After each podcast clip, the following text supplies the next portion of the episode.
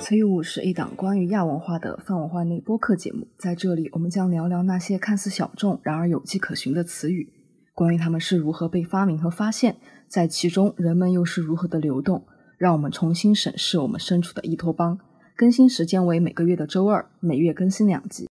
大家好，欢迎大家来到这一次的词语物。这一次呢，又是我们四个常驻编辑啊，欢聚一堂，别已久的四人到齐，四人同行。而且这一次我们的主题其实跟上一次我们四人齐聚时的主题是有很密切的关联的。上一次我们四人齐聚一堂的时候，聊的其实是国内的校园 BL 文和海外的一些 BL 向的影视作品。这次刚好是巧了呀，今年二零二三年的暑期的时候，咱们电影。啊，真的是喷薄一般，一下子断断断啊！不光是电影，还有影视剧嘛，断断断端上来了三道大菜，每道菜都有一个或者是若干个男同要素、BL 要素的影视作品。所以这一次我们就集中的聊一聊这三个影视作品，然后也聊一聊我们从中观察到的一些东西。到底是哪三部作品呢？我就直接就说了哈。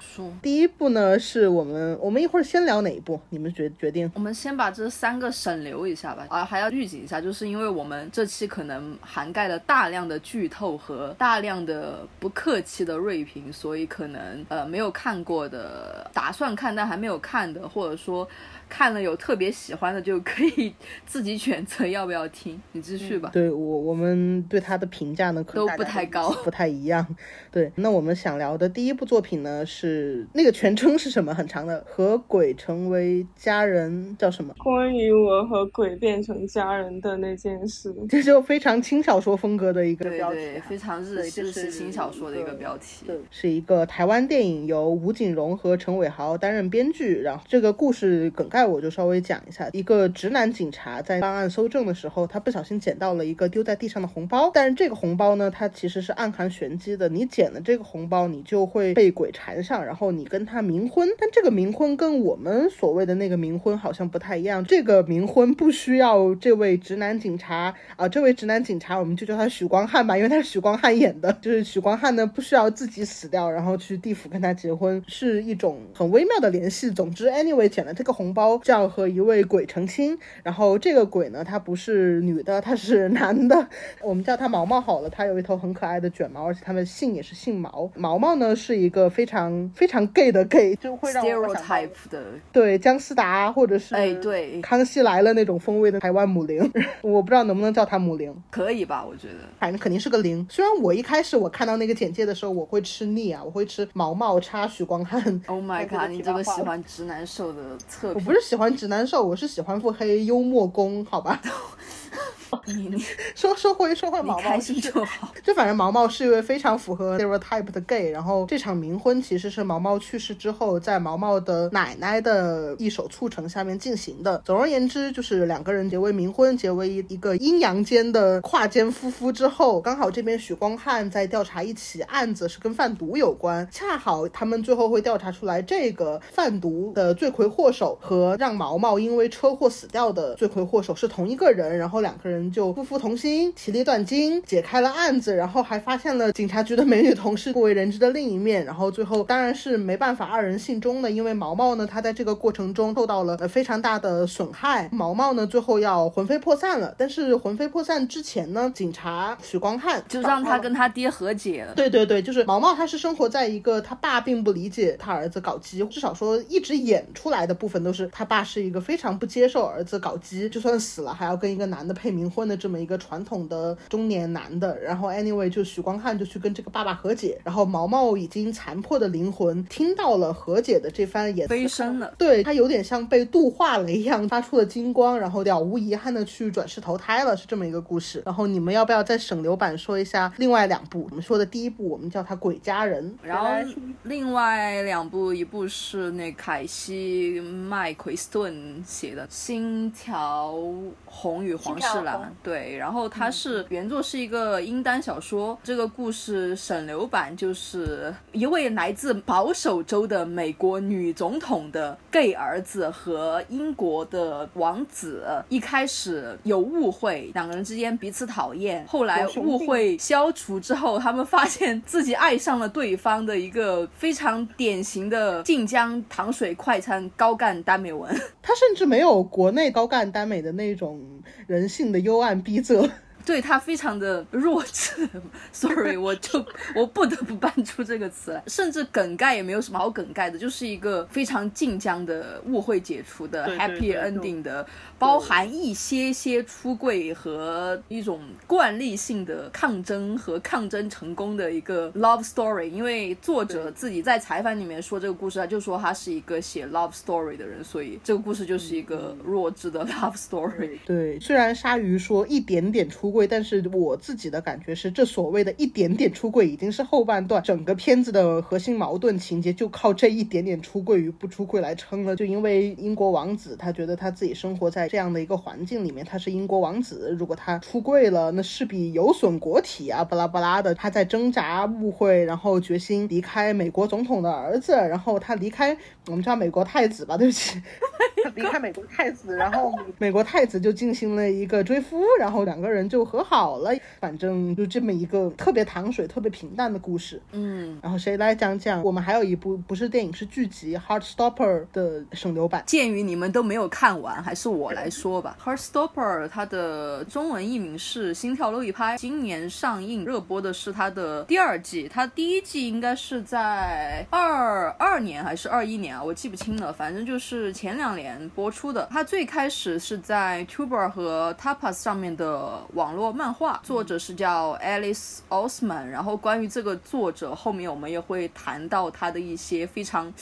诡异的轶事。这个故事其实是非常简单的，讲述了两个十几岁的男孩 Leek 和 Charlie 在英国的文法学校相遇，然后成为了朋友，坠入爱河，就是一个非常典型校园文吧。上次我看我们校园文那期的评论里面也有在说，有提及这个 Heartstopper 的，它算是一个相较于星条旗和鬼家人的话，可能群戏更多一点。然后这个剧因为是剧嘛，它有很多。多的 LGBTQ 的配角，然后第二季的主线也不光围绕着 Charlie 和 Leek 展开，也讲述了配角角色的一些问题。在官方的介绍里面，他说每一卷都讲述了初恋、友谊、出柜和心理健康的起起落落，并由一群温暖的配角组成了精美的框架。这个到底精不精美吗？我觉得也待定。但是呢，相比之下，可能 Heartstopper 是更接地气的的。一部作品吧，接英国白人地气的那种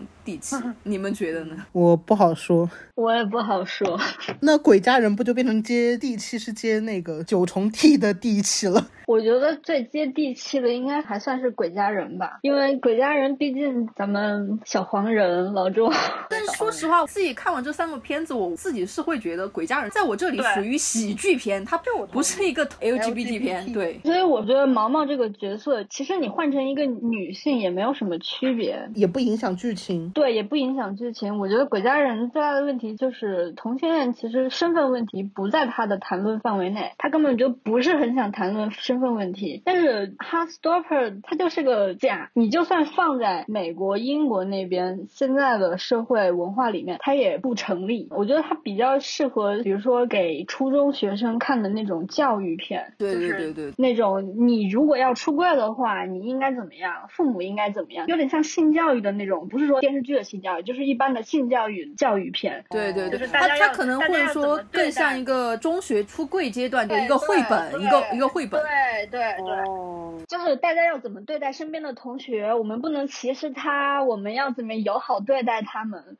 它有点像那种类似的，但是它跟现实生活其实没有什么关联。就是你现实生活里面，虽然现在酷儿群体很多人愿意说自己是酷儿，但是你真正的西方的社会文化里面，最近几年保守派反扑的特别狠。在学校里面，你就算出柜的话，你也不可能身边这么多同学啊，我爱你，我们每天来拥抱吧，就像一个真空里面的东西。对对对对对。嗯对，它就是很悬浮的那种感觉。相比 Scam 来说，Scam 是真正挪威拍来作为教育片的一个东西。从很大意义上，当年它就是这样一个概念。每一季讲的是一个非常具体的青春中会发生的议题。第一季讲啥了我都已经忘了。第二季应该是有一个出轨问题。嗯，反正第三季就是经典的，所有人都看过的。哦，第一季是友谊，第三季是同性，然后第四季是第四季其实我还看了，第四季还拍的不错，第四季是不是。嗯，对对对，对，之前看性教育电视剧的时候，很多人就觉得说挺西方白人的那种。对对但其实你对比起来，性教育就比 Heartstopper 要写的有深度的多了。你这样想也觉得挺可怜的，就是性教育已经在开始探讨非常多维的问题了。但是 Heartstopper，你说它是对腐女来说是按摩，其实也不是按摩。我不知道它的受众群体到底是哪一类人，你们觉得呢？我不好说。我觉得就是喜欢看小甜饼的那群人。你喜欢看国内的小甜饼，那你也会喜欢看 Heartstopper 这种白人小甜饼。但是我看到很多国内的人都觉得 Heartstopper 是童话，都觉得不现实，所以我不知道它的受众到底是哪群人。而且我觉得 Heartstopper 好像也没有《金条红与黄世兰》就是引起这么大范围的讨论吧。嗯，我我觉得，因为毕竟《星条红》黄世兰它有一个有很大的噱头，它还是个，而且它是个电影嘛，当然对它是个电影，然后它不像《Heartstopper》，它是一个剧集，而且还是个剧集的续集，出圈程度不太一样。对，《星条红与黄世蓝》对我来说就已经像是科幻片了。它像一个魔幻故事。对对，它确实是一个魔幻故事。对，就是即使我知道《Politician》也是一个魔幻故事，但是他给我的，就比如说《The Politician》，他写出来，我感觉作者就是为了整活儿，为了抽象。对对但是《星条旗》的作者，他写这个故事是因为他一六年大选的时候被共和党伤透了心，他要写一个怎么说呢？它是包含着一些，无论是故事里面这个什么女总统啊，还是德州藩南这种元素，你都能看出这个作者是一个民主党派的簇拥吧。但是他写的时候是包含着一些自己的社会的期望之类的，这可能是一个他想象的美好的世界，但是他写出来的一个效果就是非常好笑的一种糖水快餐高干文。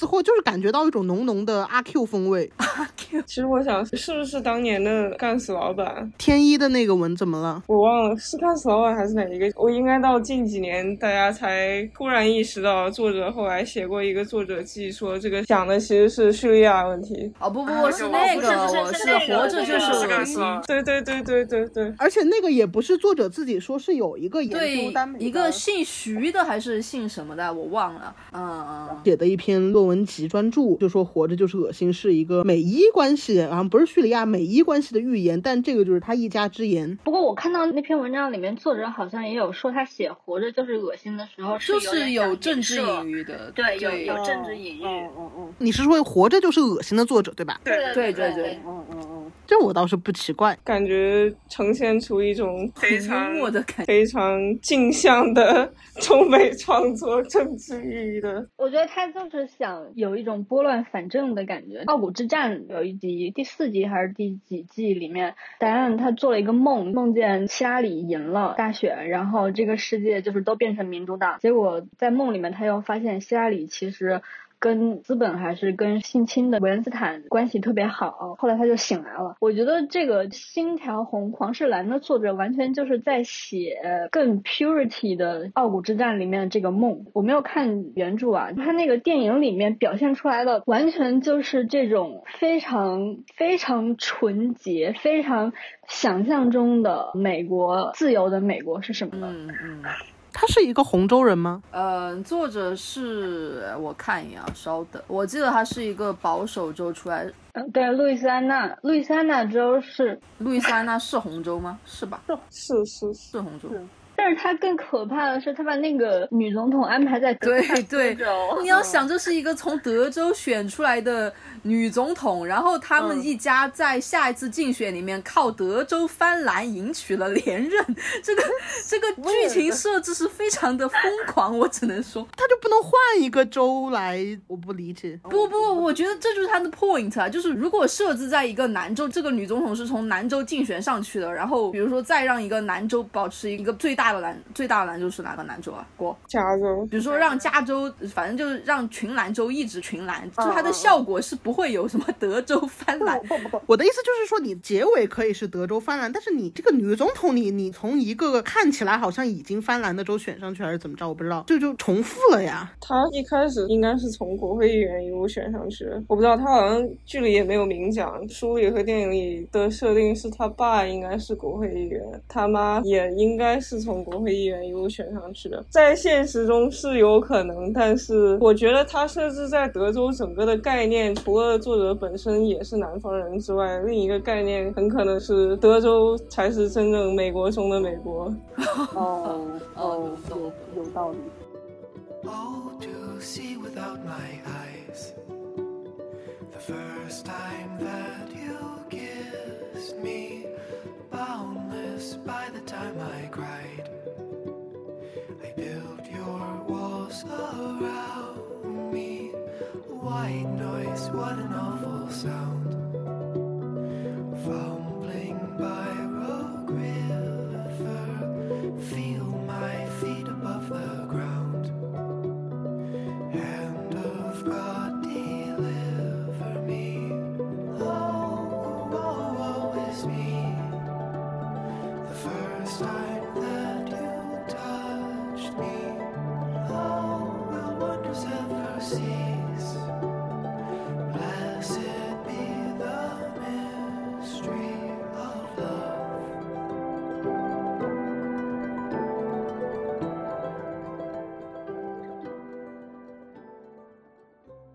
们要不要先说一下大家心目中对这三个东西的排序呢？对对对，然后我们细一点的，我们排完序再细一点的锐评。我们刚刚的锐评都有点泛泛吧？对我们谁先开始？要不我先开始？你先开始吧。我的评价，Heartstopper 属于论外吧，因为我对 Heartstopper 的评价很大一部分是来自于我对故事本身之外，那个作者，是我觉得作者太傻逼了。你先把这个傻逼先解释一下，后面我们要说，不要别人一听到我们这儿骂人家傻逼不太好。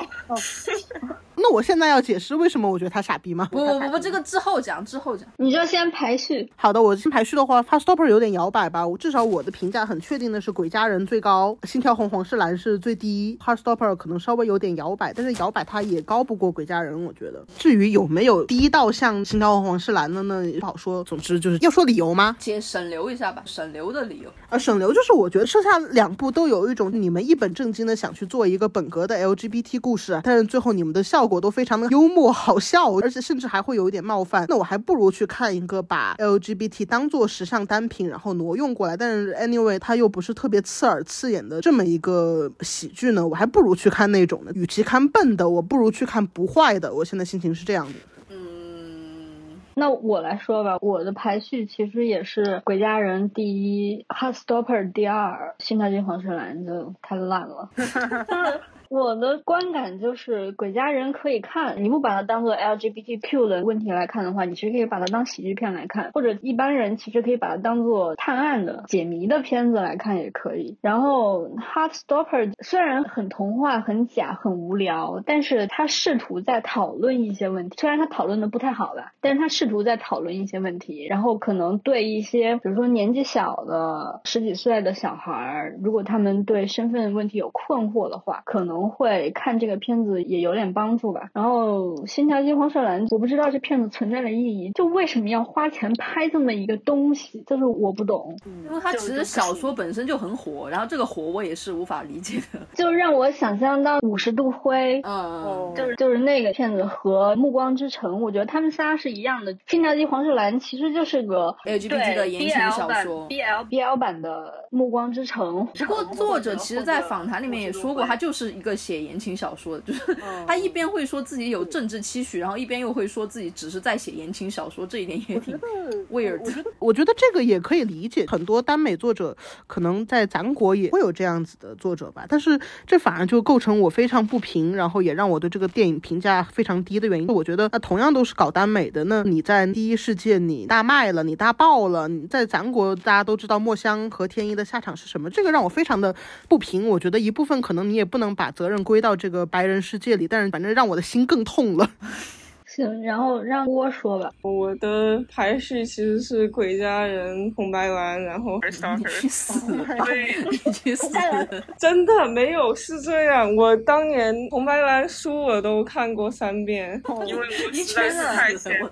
我在非常闲的时候鉴赏了有一定数量的北美晋江作品。嗯，好吧，我觉得北美晋江就北美晋江吧。对，我觉得作者他这样讲也不算奇怪吧。我觉得红白蓝很大程度上算是一种心理自慰作品。嗯，然后除此之外，电影的选角 Alex 实在是太帅了。哎 你哎，你开心就好。Christopher 是从第一季开始，我就被尴尬到了。在电视剧里，我从来没有见过这么尴尬的演技。我第一季都是倍速看的，而且整体上来说，因为我最近又闲着无聊，我去年又把 Scam 重看了一遍，它实在是太悬浮了。嗯这就是 Scam，虽然第三季专注在一对 CP 的同性之爱，但是它又一个是讲了心理健康，对吧？一个讲，因为设置里头对，就是 scam 和其实性教育的问题，它都是交织的，它不是说我只有一个性取向、性别的一个问题，所以这就是 Heartstopper 非常像一个性教育绘本、LGBT 出柜绘本的一个重要原因。毕竟就是你给小孩子看也不能讲太复杂。我自己排序的话也是鬼家人，然后 Heartstopper，然后星条旗。鬼家人的话主要是确实我看的就是如果要拿好笑，因为他们三个的 tag 里面其实都有喜剧，如果要拿喜剧这个作为一个指标来考量的话，我在看鬼家人的时候，我确实可以不假思索的笑得出来。嗯嗯，但是这个确实不能细想吧？就是波米评价《鬼家人》是价值先进版开心麻花，我觉得这个也有待商榷。我没有觉得这个价值观真的有多么的先进。时尚单品，然后 Heartstopper 就是它不光是它剧本的问题，它自己我分镜啊，或者说一些视觉小巧思，因为你呢，你可以看到他有时候处理喜欢那种手绘什么两个人的手碰在一起，他手绘一个什么电啊这种手绘的效果就非常的 old fashion，然后非常的我是觉得有点土，在剧里面我是会觉得有点尴尬的一种存在。然后星条旗就是我想笑我笑不出来。啊，你真的想笑啊？对，比如说那个《疯狂的语言 之美国总统的儿子》，说我这辈子大部分时间我是作为一个工人阶级存在的，那我确实想笑吧，我像那个秀才一样尴尬的笑。我也是这种感觉。对对对，我不是想笑，我是很愤怒。我会，然后要说优点嘛，我真的很难说。我们现在是一步一步的说，还是三个一起说呀？我觉得我们反正排名都出来了，我们分头脏皮还是一起脏皮？那分头吧，反正都都排了，那我们从哪部开始？从鬼家人开始吧。从鬼家人开始吧。我们对他的评价都较高，比烂里面，比烂里面就是 稍显得那么好一点点。至少我觉得他作为一个喜剧来说，他不愚蠢，他还蛮好笑，他还有反转，他还有刺激的情节，觉得就还行。它甚至有追车戏，这是我没有想到。还有很精彩的枪战，还有动作戏，还有那个三 D 效果。对，还有反转，还有一点点悬疑，虽然也没有很悬疑吧。但是我记得他一开始出来的时候打了一个什么恐怖还是恐怖的 tag，但完全不恐怖啊。啊，恐怖在何处？对啊，就恐怖在何处呢？可能冥婚那一段的色调什么的，冥婚仪式那里吧，我我不知道啊。我觉得那个波米说鬼家人价值先进，可能是指他最后大反派不是那个女性嘛？可能是讲的是那个角色写的还可以，就那个女性写的还可以。哦，那倒是，就那样吧。我觉得这就是陈伟豪一贯的水准啊！你像他《机魂》不也是吗？你们看了《机魂》吗？毛啊，我没有看过陈伟豪其他的。《机魂》最后的大 boss 就是那个跨性别者。我觉得陈伟豪拍的这类东西都非常像上世纪八九十年代美国那种 B 级片，啊，就是懂。他把跨性别或者同性恋写到电影里面去，文本里面，然后把他们当做最终的，像那个《沉默的羔羊》那种，比尔野牛比尔不就是嘛？他杀他剥受害者的皮，就是因为他是个跨性别者，他想把身体转变成女性，所以他剥那些女孩的皮。陈伟豪的《机魂》这一套就很像那种东西，结果《机魂》不是收获了特别多的什么好评嘛？当年这这一次他写这个故事呢，感觉他似乎想把他的对性少数群体的，也不能说仇恨吧，就是不好的观感隐藏起来，所以他选了这个故事。但是你说他里面写的这个毛毛这个角色，就还是那样，我一直都觉得他把它换成一个女性，其实也没有区别。故事也成立的，人人物角色也成立的。不不，对你你许光汉孔彤那部分可能不太好成立，就是你可以把许光汉改成一个艳女嘛？对对，我是觉得关于同志身份的那一部分真的挺少的耶，嗯只有许光汉统同，然后同性婚姻、同志冥婚。但是、呃，冥婚这个部分，如果你要让一个角色不接受冥婚的话，他是不是同志都无所谓，我是这么觉得。对呀、就你不想冥婚，这是人之常情吧？对，然后包括 剩下的同志部分，可能就是毛毛和他爹的那一部分。然后毛毛和前男友，但是这个故事最搞笑的一点就是，毛毛他爹不接受毛毛，不是因为毛毛是同性恋，而是因为那个男的是渣男那个男的是渣男，嗯对他看到那所以个男的我觉得他相当于是把男的同志这个问题完全给好笑的给异性恋回回避掉了呀。回避了，完全回避了。对他就是回避了呀，所以我说他这个故事其实跟异性恋没有区别，等于他把它换成一个女性也成立。因为我觉得这个片最恶心的地方，反倒不是说其他地方它结尾啊或者什么，反正最恶心的地方就那个在那个河堤那个地方，那个啊许许光汉跟毛毛两个人互诉衷肠，然后然后毛毛说为什么呃我就是想结婚啊，想要一个什么，反正就是那类的表。然后我觉得很恶心的就是所有人看这个电影的时候，他会同情毛毛，不是因为毛毛是同性恋，而是因为毛毛是个好同性恋，他得不到从一而终的爱情。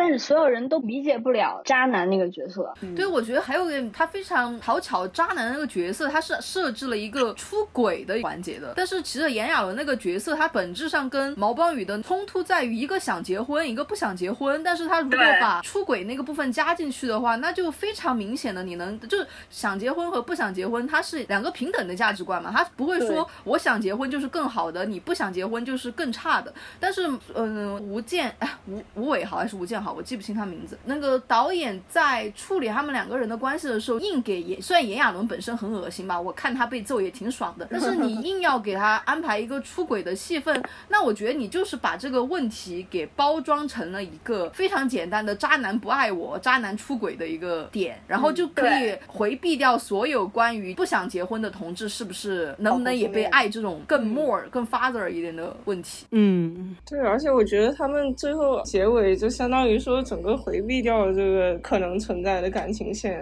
我大部分时间是更喜欢说在感情线上留下一些模糊的空间，但是我感觉这个最后回避的还是挺不幸的。但是很多人说这个片子好的一点就是最后许光汉那个角色还是直男啊，他变成了更好的直男。毛毛是你们什么直男修心 play 的一部分吗？这个片子就是这个问题，你到最后你认同的还是异性恋这一套价值观。然后那个东西就很明显是个煽情需要。反正我觉得你拿许光汉作为一个他的主线是他是一个恐同的人，到最后变成一个不恐同的人，这一点也让我感到了鸡贼，你懂吧？嗯，而且他的主线不是毛邦宇，他的主要核心人物是他那个 straight man，这一点也会让我嗯就心情淡淡的。这个片子它就不是一个身份问题，对，毛邦宇其实就是一个点缀，让许光汉变成一个更好的人。嗯。嗯嗯，还有一点就是，我我也看到很多人说《鬼家人》他用了很多刻板印象的笑话，哦就是你能哦不假思索的笑出来。但是我对这个就有点，我因为这个笑了，但是我好像又不应该为这个笑。你你能不能懂这个这个感觉？也也挺让我不舒服的。你你你们看到那些非常刻板印象的一些笑话，我觉得这种其实用刻板印象造笑话，真的在做喜剧方面其实属于比较低端的手法哎，但是我又笑出来，我有点没有办法。出来了。对我有我没有办法调理。我觉得是挺好笑的，但是就是因为这种反差更容易制造笑点，所以他才会用同性恋这个概念。因为你如果用成异性恋的话，真的就没什么好笑的。比如你写一个疯狂可婚的女女异性恋，那大家就会觉得哇，有点恶心，有点你这样写有点恶心。对，而且还会被批评厌女吧？嗯，绝对会的。而且我觉得最搞笑的是他们在 gay bar 里面那场戏，为什么所有同性恋看上去都那么娘啊？我不是说“娘”这词不好，就为什么所有的同性恋都看上去是那么的刻板印象？，对对对。嗯嗯，然后他那场戏里面不是里面其实是安排了一个不是不是 gay 的人在那儿接头吗？然后那个人的形象又如此的 masculinity，就是对对对对对我感觉这个画面的呈现，包括这种剧情的塑造，都能反映出创作者的潜意识。嗯，我觉得很难讲，他到底是为了喜剧这样写，还是他他可能单纯的讲 callback 铁梯救火那样的梗，最后却强化了铁梯救火的那个东西。不知道，我一开始以为他是体育生那种，就是 gay bar 里那场戏。然后我看到有些人说，因为这是个喜剧片，所以大家就不要想那么多，不要批评那么多。啊，喜剧片了不起吗？包括我也觉得结婚这个点，同志结婚明明是一个非常有深度的一个议题，无论是作为社会层面的 LGBT 群体想结婚，还是个人的想不想结婚，这是两个维度不同的问题嘛。但是我感觉在这个作品里面，因为它外面说了台湾现在同婚合法化了，它虽然法律推行了，但是其实民间各有各的声音，它有一个这样的默认的一个前置条件，然后他要去写一个。在个人的婚恋选择上，就毛邦宇是一个进步人嘛，他是一个环保的进步人，然后他。作为一个同志，支持同婚合法化，他自己想结婚，OK，这一切都说得通。但是你又绕回到炎亚纶这个角色的处理上面，你不能拿一个渣男出轨去论证你前面的价值观是正确的啊。哎，对，对，我觉得逻辑就在这里。你你要说我们同性要结婚，你的父线想支持这个同志结婚的这个事情，那你不能拿一个渣男出轨和这个事情做对抗吧，跟他作为一个对抗点。然后最后证明应该结。对，这个逻辑是有问题的，我是这样觉得的。你们呢？差觉得呢？我觉得他就没有考虑到这方面的问题，因为如果他是想讲结不结婚的问题的话，那毛邦宇跟他爸爸的矛盾根本就不成立啊，因为他爸爸从来就不是反对毛邦宇结婚，而是反对毛邦宇想跟一个渣男结婚嘛。那他把毛邦宇跟他爸的问题这样列出来，到底是为了什么？我不懂他想讲什么，因为他爸爸可以完全跟毛王宇讲说你选的人不对嘛，这有什么不能说的呢？他只是为了从剧情上面，对，我觉得他是在剧情设置上，为了最后那个大和解做一个反转。我觉得用同志婚姻这个问题来做的话，我是觉得有点鸡贼。就是像现在很多人同志要结婚，但是问题是结婚它不是一个你成为同性恋的必要条件。同志为什么要结婚？是因为婚姻是一项普遍的人的权利，对对，他不是说我们必须。要去结这个婚，而是异性恋随时都可以结婚嘛。同志争取婚姻是因为我们没有这个权利。对，没有这个权利。然后我们争取到了这个权利，也不意味着所有人都必须要结婚才是好的同性恋。所以我觉得他设置毛东宇这个人物和这个前提就很有问题。对对对对对，对对对，我感觉他的每一个每一个设置你都不能去细想。他乍一看是非常连贯的，但是拆开想就哇哦，太那个了。有些事太固执，也许是在等你推翻，这段多不平常。我也放弃线索与山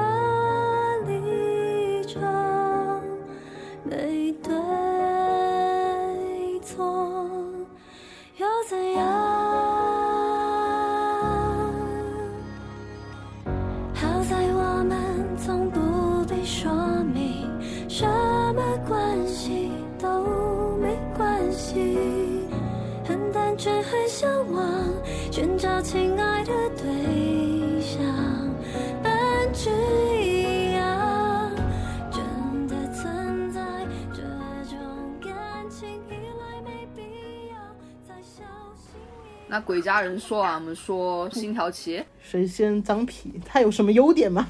我不好说。郭说吧，郭不是最喜欢吗？对，你说吧。最喜欢。你至少对他的评价较高。对你正优面。点是是 Alex 比较帅是吧特别好看，哎呦，是真的。我主要是因为我是一个通讯录，我对男的帅不帅，我们对男的没有没有办法审美。就除非你帅成小小田切让那样，我没有办法审美。没有除此之外，演技还可以吧？对演技整个就没有那么尴尬。虽然英国王子，我觉得他选角长得不太好看，但是这个人好像还演的挺多东西的。他新片要上了，他新片是要说《Shiva Baby》的导演导的新片《Bottoms》。哦，我知道，我今天看了那个预告，他演一个橄榄球队的渣男，他演一个体育生，对，然后所有女孩要联合起来把他打倒了。呃，我看就没有了？优点 是。我跟你讲，因为书我看了三遍了，但是是好几年前的事情了。然后在看电影的时候，我已经完全忘了书里头还有安排一个坏前任。我也忘了我我我感觉我我也我也没有印象哎，我对这个 P 男的没有任何的印象。很离奇，我只能说中间夹杂的一些在美国较为时尚的对于英国皇室的 critique，我只能说也是非常浮于表面。对对对，嗯，我要看批评英国皇室，我为什么不去看王？对呀、对啊，确实是美国人理解不了英国是什么情况，我也理解不了英国是什么情况。不过相对于 Herstober，它可能制作要稍微好一点嘛，拍摄剪辑我觉得会稍微好一点，但是这个有好处很多吗？也没有。对，主要它比较精简吧，一个电影里头讲一对儿 CP，副 CP 虽然存在，但只是作为工具人存在。整个故事是，至至少在他们两个人之间的故事是讲全了。而 Stopper 我感觉由于群像搞得比较多，导致每一个人的人设都非常的薄弱。对对对，我看过原著小说，我只能说，我觉得原著小说观感比电影好好很多，我也不知道为什么，会觉得吗？我也觉得，我之前对，对，电影里头他剪了挺多东西，但是由于我实在是太久之前看的，我完全不记得他剪了什么东西。嗯，那你们觉得《星条旗》如果拍成电视剧会不会好一点？哦，我觉得不好说。我觉得你拍成电视剧，你拍不拍电视剧，无非是郭敬明拍《小时代》电影和湖南台拍《小时代》电视剧的区别嘛。我觉得，Oh my god！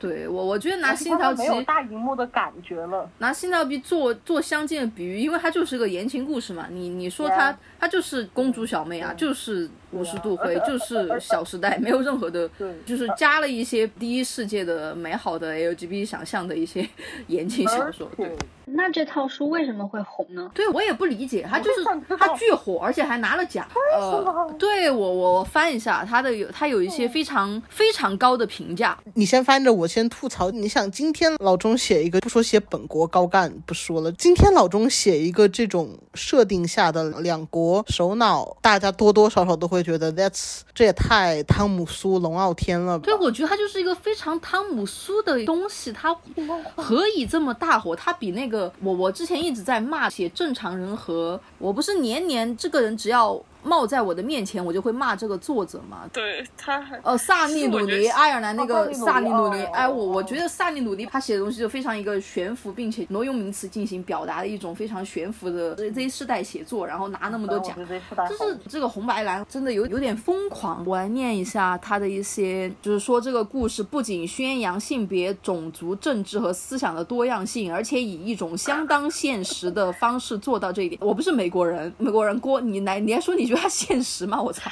他现实在何处呢？他有这个设定，他怎么现实呢？我不理解。他现实在哪里？他现实可能现实在 Kristen 他自己讲的说，研究了好久白宫里头到底在干什么，他们的安保到底是怎么搞的。我头好痛啊，点秋。啊，真的很搞笑，我只能说，我看一下豆瓣上有没有。怎怎怎么那么像那种期刊文学大家锐评迷失的莫须有 这种哦天哪！其实我想说，红白蓝在这几年的另一个现实意义是，这几年的异性恋小甜饼电影卖的非常好，所以我觉得他确实是踩上了这个东风。就它唯一的进步意义就是告诉我们，同志的弱智电影也可以卖得很好。我们要拿同志弱智电影取代异性恋弱智电影。然后能不能别拍弱智电影？可是，比如我也看到过一些对他评价如果高的话，一般也是集中在抚慰人心的童话意义上面。嗯，对，但，是就是就是因为它跟现实没有任何的关系，所以它能作为一个魔幻故事抚慰人心吧。是。不是喜欢这本书或者说这个电影的都是直女、顺直女？我要说一个很喜欢这个作品的人，谁啊？她不是直女，哦，他喜欢在何处呢？她就是把它作为一个纯纯的童话，然后她知道这个东西跟自己的生活没有任何关系，她就是看了然后觉得嗯 OK，就马杀鸡了就就 OK 哦，就 massage 了一下，然后我就跟他聊了一下，因为我就说我看《摩登家庭》，比如说《摩登家庭》，你也很难在现实生活中找到这么乌托邦的，大家最后家庭成员都挺好的那么一个大家子，然后还有一一对 gay 夫妇。《摩登家庭》它也是一种童话，但比如说我看《摩登家庭》，我可以被抚慰，然后我看《星条旗洪水》，我就完全只有愤怒。我觉得可能因为《星条旗》给我的感觉更假一点，它的设定也非常的假，不像《摩登家庭》，就至少你知道说在某个可能的条件下面，一对 average 的白人家庭是会有像 Mitchell 跟 Cam 那样的 gay 夫妇的。但你在这里，英国王子和美国太子，我不理解。然后我就觉得，我就更被刺痛，我就就都是写耽美，国内的就是这样的，然后对吧，就特别刺痛我，我就这么说了。不，我觉得我这几天看一些欧美书评啊，我是觉得他们一些褒奖就是一些，他们是觉得这个东西有进步的思想在后面，你懂吧？他不是为了看现实，他是为了看理想的状态哦。去看这个东西的，因为他确实很童话，所以啊它告诉了我们这个世界可以有多么童话。哦，那就跟那个豆瓣上很多喜欢这个片的人写的短评也差不多。很多人喜欢《心跳旗红是蓝》，就是因为他们就是觉得非常的乌托邦，觉得因为总统也是女的，首相也是女的，再加上这是一个呃幕僚什么的都是女的，然后再加上这是一个同性恋出柜，然后 happy ending 的故事，就是因为是乌托邦，所以所以喜欢。吧，好吧，好吧，好吧，那其实就跟他们喜欢女主对此感到厌烦是一个逻辑啊。我们搞网络文小研究，第一出发点就是肯定大家都有 YY 的，对，需求有这种满足意淫已经是一种就是进步了，它满足的是你的意淫，不是。我觉得可以 partly 理解就是这个作品满足的是你作为一个进步逼的意淫，而不是满足红博的意淫。对对对对对对对，要梦先梦一个大的，这也挺让我感到矛盾的，就是。呃，如果是这样的话，我就会觉得说，比如说它作为一个英单，呃，呃，这就虽然可能会跟后面的一些话题有关，就你作为一个英英美世界里耽美小说来说，那它作为一个耽美小说，它就它就那样吧，它写了就是写了，它也不会让我感觉到非常的愤怒，或者让我感觉到非常的无语。但是，一旦它拍成电影，我就不知道为什么，我觉得非常的无语，还有点愤怒。那你这个逻辑确实有点问题，就是。就是我我能接受它是一个小说，我就是我能接受它作为一个小说正正常常的，就是正正常常的出版流行，然后也能接受它作为一个电影正正常常的拍拍拍流行，然后能他我只是不能理解它为什么可以这么火爆而已。我是觉得，可能它影视化的这个过程本身就是，我们后面也会提到，加剧了耽美跟 LGBT 分离论。它影视化的过程就是一个这个东西，我觉得可以说是它影视化的过程，其实就是一个资源的倾斜。对，嗯，就是为什么很多人会觉得，为什么他们会这么红？为什么他们这些价值观会在全球范围内这么流行？其实就是一个资本的倾斜，然后反哺了这些呃，也不能说价值观吧，就是反哺了这些童话一般的故事。但是我觉得这个《信条奇黄是蓝》，我看完之后倒没有觉得很愤怒，我是觉得它除了部分语句有点让我愤怒之外，还好，我只是哦，你们都不愤怒，好吧？对你你太容易愤怒了。的相当于是是电影的问题，不过它对标的，我觉得相当于是最近几年 Netflix 和 Amazon 拍的作者叫什么？我突然忘了，就是《To All the Boys I've Loved Before》和《The Summer I Turned Pretty》，两个都是非常离奇的故事。那个作者这里已经完全跑题了，就是首先他写的都是异性恋故事，然后作者本身是韩裔美国人，但是他写的所有的书的设定基本上就是女主都是要么韩裔纯韩裔美国人，要么半白人的韩裔美国人，然后每一部书和电影最后后基本上都爱上了一位白人男孩。这最近其实这几年一直在被炮轰。我可以从商品角度上来看，红白蓝甚至表现出了一种更加多元化的思想。红白蓝它原作它是《纽约时报》和《今日美国》的畅销书，然后是二零一九年最佳处女作奖和最佳爱情小说奖 Goodreads Choice 奖的得主，是 Vogue、NPR、Vanity Fair 等杂志的年度最佳图。Why？、Oh 我就 我真的只能 Why？我觉得可能是 B G 项的一般项的，你吃的也是这样。如果你你换到耽美，呃，Bill 雅奥伊这样也是吃的这一口，那我倒是会支持雅奥伊去占据这个版图。但是吃点好的吧，家人们。我觉得红白蓝的问题就是，我看完我不觉得愤怒，就是觉得红白蓝就是一个非常典型的白人女性已经想象不出来 LGBTQ 在在西方能有什么问题了，所以他们一定要写些特殊的。但与此同时，写红白蓝的那个人，他他是一个 non bi，然后他后面两部小说，后面两部小说我没有看啊，我看简介，他是想回到写保守州的那种，加了更多的在保守州的 LGBT 群体的一些个人挣扎和。我觉得他们写不出来人物内心有什么问题，所以他们只能写靠一些设定，靠一些所谓的外力来强加这两个人之间的问题。就你说红白蓝里面两个男主，他们到底有什么身份上的危机吗？有什么身份上的问题吗？我觉得硬要说，可能就是英国王子没法出柜吧。他是客观上没法出柜，他对他自己没有什么任何的认同危机。他很自洽。他的危机对他非常自洽，他的危机是他的形象，他要怎么保持王室的形象，而且还不是他自己个人的形象，就他是怎么样保持王室的形象。最后结果是民众全都支持他们。也非常的童话。我看到他们两个一起走出白金汉宫的时候，我就哇哦，我就只能哇哦。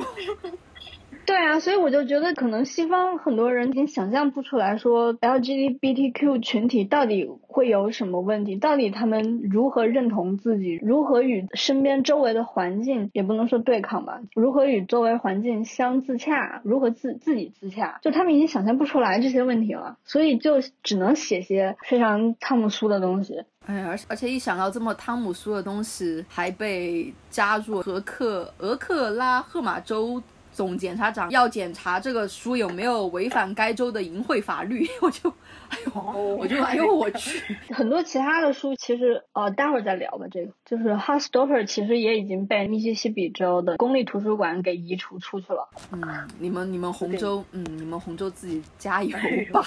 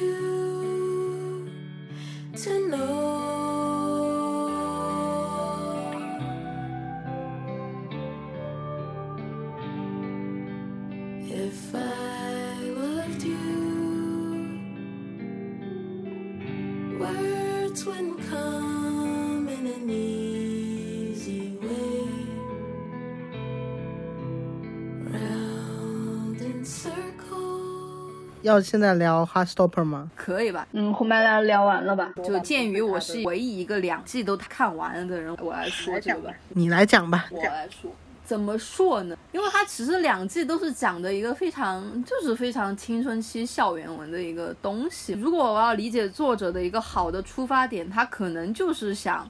呈现酷儿青春期会遇到的这个问题、那个问题，就是一个非常简单的出发点。但我觉得它最大的问题就是，无论是议题的设置，还是具体落实下去的这个剧情安排，都非常的机械和薄弱。它没有办法很有力的说服我，我就只能在看的时候，哦，那种反应就是，哦，我知道你想讲这个问题，但是你讲的可能不太好，然后就下一个就就类似于。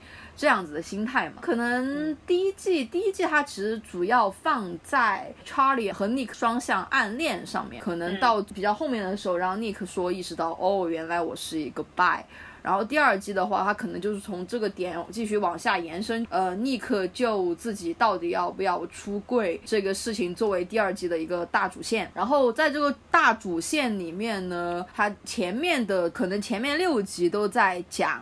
尼克如何想要给别人出柜，但是没有成功。然后每次出柜失败之后，他就会跟查理说：“我很想出柜，我不知道出柜是这么难的一件事情。”然后查理就在旁边安慰安慰他嘛。前面六集基本上都是这样，直到最后一集的时候，尼克成功的出柜了。这个出柜是非常成功的，他们把可能有一些恐同倾向的人驱逐在自己的社交范围之外。他在毕业舞会上和查理作为同性伴侣一起参加了毕业舞会嘛。他们俩可能在毕业舞会上待着待着有点无聊了，就说我要回去了。这个时候就可能落到了这一季，他其实真正想表达是什么？就是真正想表达是出柜是个人的选择。你作为个人，你可以选择出柜，你没有必要因为别人的想法，无论是更远的距离的人想法、家人的想法，还是。根据你伴侣的想法去决定你自己要不要出柜，因为他最后表达就是 Nick 虽然出了柜了，但是他没有想象中那么出柜成功的开心，我是这样理解的。这一季就可能到这里，Nick 的主线就结束了。所以我理解的就是他这一季都是在讲接纳你自己，出柜是为了你自己，干别的事情是为了你自己，你一切要以自己的感受为先，你要照顾好你自己这种 old fashion 的一种。自我接纳的一个议题设置嘛，然后这个是第二季的一个主线大问题。然后作为配角的其他角色，他们其实分担了各种更显得这个剧集有包容度、更加 diversity 的一些更多的问题嘛。然后可能查理他第一季其实提及了他有 eating disorder，就是那个他有厌食症，他有自残的倾向，就是他是一个有点惨惨的自闭小男孩吧，可能是这样。然后这是一方面他自己的问题，这个问题在第二季其实是没有解决的，就包括第二季最后的时候，他都好像没有那么的开心，并且厌食症没有好，还是会 self harm。他另外的问题就是可能在这段关系里面他没有那么的安定，这个是他的问题。然后这个这这两个问题其实在第二季都没有解决完的，所以我觉得可能后面几季又要从回到查理这个人身上去做一个延展吧。套就是那个亚裔和那个。L 就是那个 trans 的问题，怎么说呢？就是虽然固然从你你要做从亚裔身份和 trans 身份上做传统文章的话，它其实会做一些更更更深刻、更痛苦的文章吧。我是这么想的。我这里没有评价说就是做更深苦痛的文章就更好的意思啊，我只是在阐述这个。可能的状态，但是他们在这一季的里面，他们两个的核心问题是到底要不要表白，就是说，就是一个非常你放在别人身上也 OK 的一个问题，就是要不要表白。他们俩问题就是我们俩做朋友很自在，但我要不要表白呢？如果做了恋人，我们分手了，或者说我们两个做了恋人没有那么合适，我们两个朋友的关系该如何如何进行呢？因为他们俩是挺在意对方，就是这样的一个问题。然后另外一对女同就是 Tara 和 Darcy 的一个问题，就可能在前面呈现，就是呃有一个点是 Tara 在给 Darcy 说我爱你的时候，Darcy 没有非常认真的回应说我也爱你。在这里的时候，我理解的就是可能没有那么想要正式的确定爱和关系这一点的一个问题啊，我当时是这样理解，但其实放在后面是因为。Darcy 虽然是对同学出柜了，但是他没有敢在对家里面出柜，然后他又觉得 Tara 喜欢的是一个非常的自由、自信、自在的一个。隐藏掉了他没有对家人出柜，并且永远可能不出不会出柜的一个没有那么好的状态的自己，所以他觉得大 Tara 爱的不是全部的自己，他没有呈现所有，他把自己全部的自己呈现出来之后，Tara 可能没有那么爱他，所以他不敢正式的回应说爱，这个是一个问题。然后另外一个 Isaac 逃 Charlie 和 L 之间，那他们四人小团体的另外一个角色。他的问题是，他其实是一个无性恋，然后他看着无浪漫倾向的无性恋嘛，然后。他可能看着别人都成双成对了，他就会说，他就会想，那我会不会也要和别人发生关系呢？然后他和一个人发生关系之后，他发现就和另外一个暗恋他的小男孩接吻了之后，他发现哦，我没有这种感觉，我是一个无性恋。他就跟他的好朋友们说这件事情，然后我们就欢欢喜喜大拥抱了，就说啊，好的，你是无性恋，你要接纳自己，就是就是这么一个东西。然后 Ben 就是查理第一季的一个前任嘛，这个这个男的是一个逼人，我觉得他没有什么太需要讲，他就是一个渣男，就可以理解为《Heartstopper》里面的炎亚纶，他就是这几个他在现实中跟那个谁是是一对儿，呃和和查理吗查理？的那个，对对对对对对对对对对，然后这就是这些配角在第二季的主线里面的一个主要的问题。你能从这些问题的安排上面确实看得出来，好像这个剧组想要讲很多东西，是吧？但 是就是就真的讲的不太好啊。第一，我是觉得接纳自己这一套，我是看的有点烦了。当然，可能对于一些观众来说，看明白接纳自己对自我疗愈也很重要，但我自己是。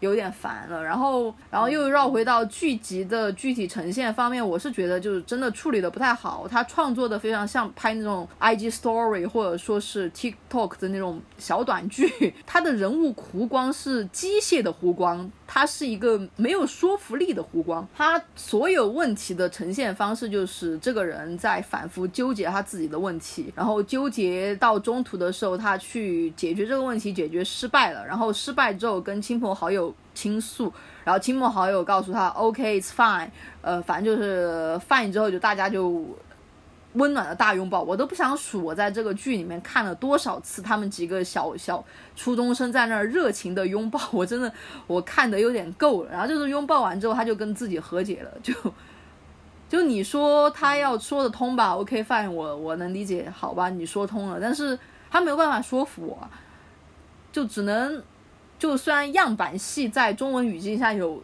别的更深的指向，但是我觉得它就是一种教科书式的样板戏，它只是呈现了一个机械的问题，并且呈现这种问题的机械的解法，并就没有任何的让人思考的部分。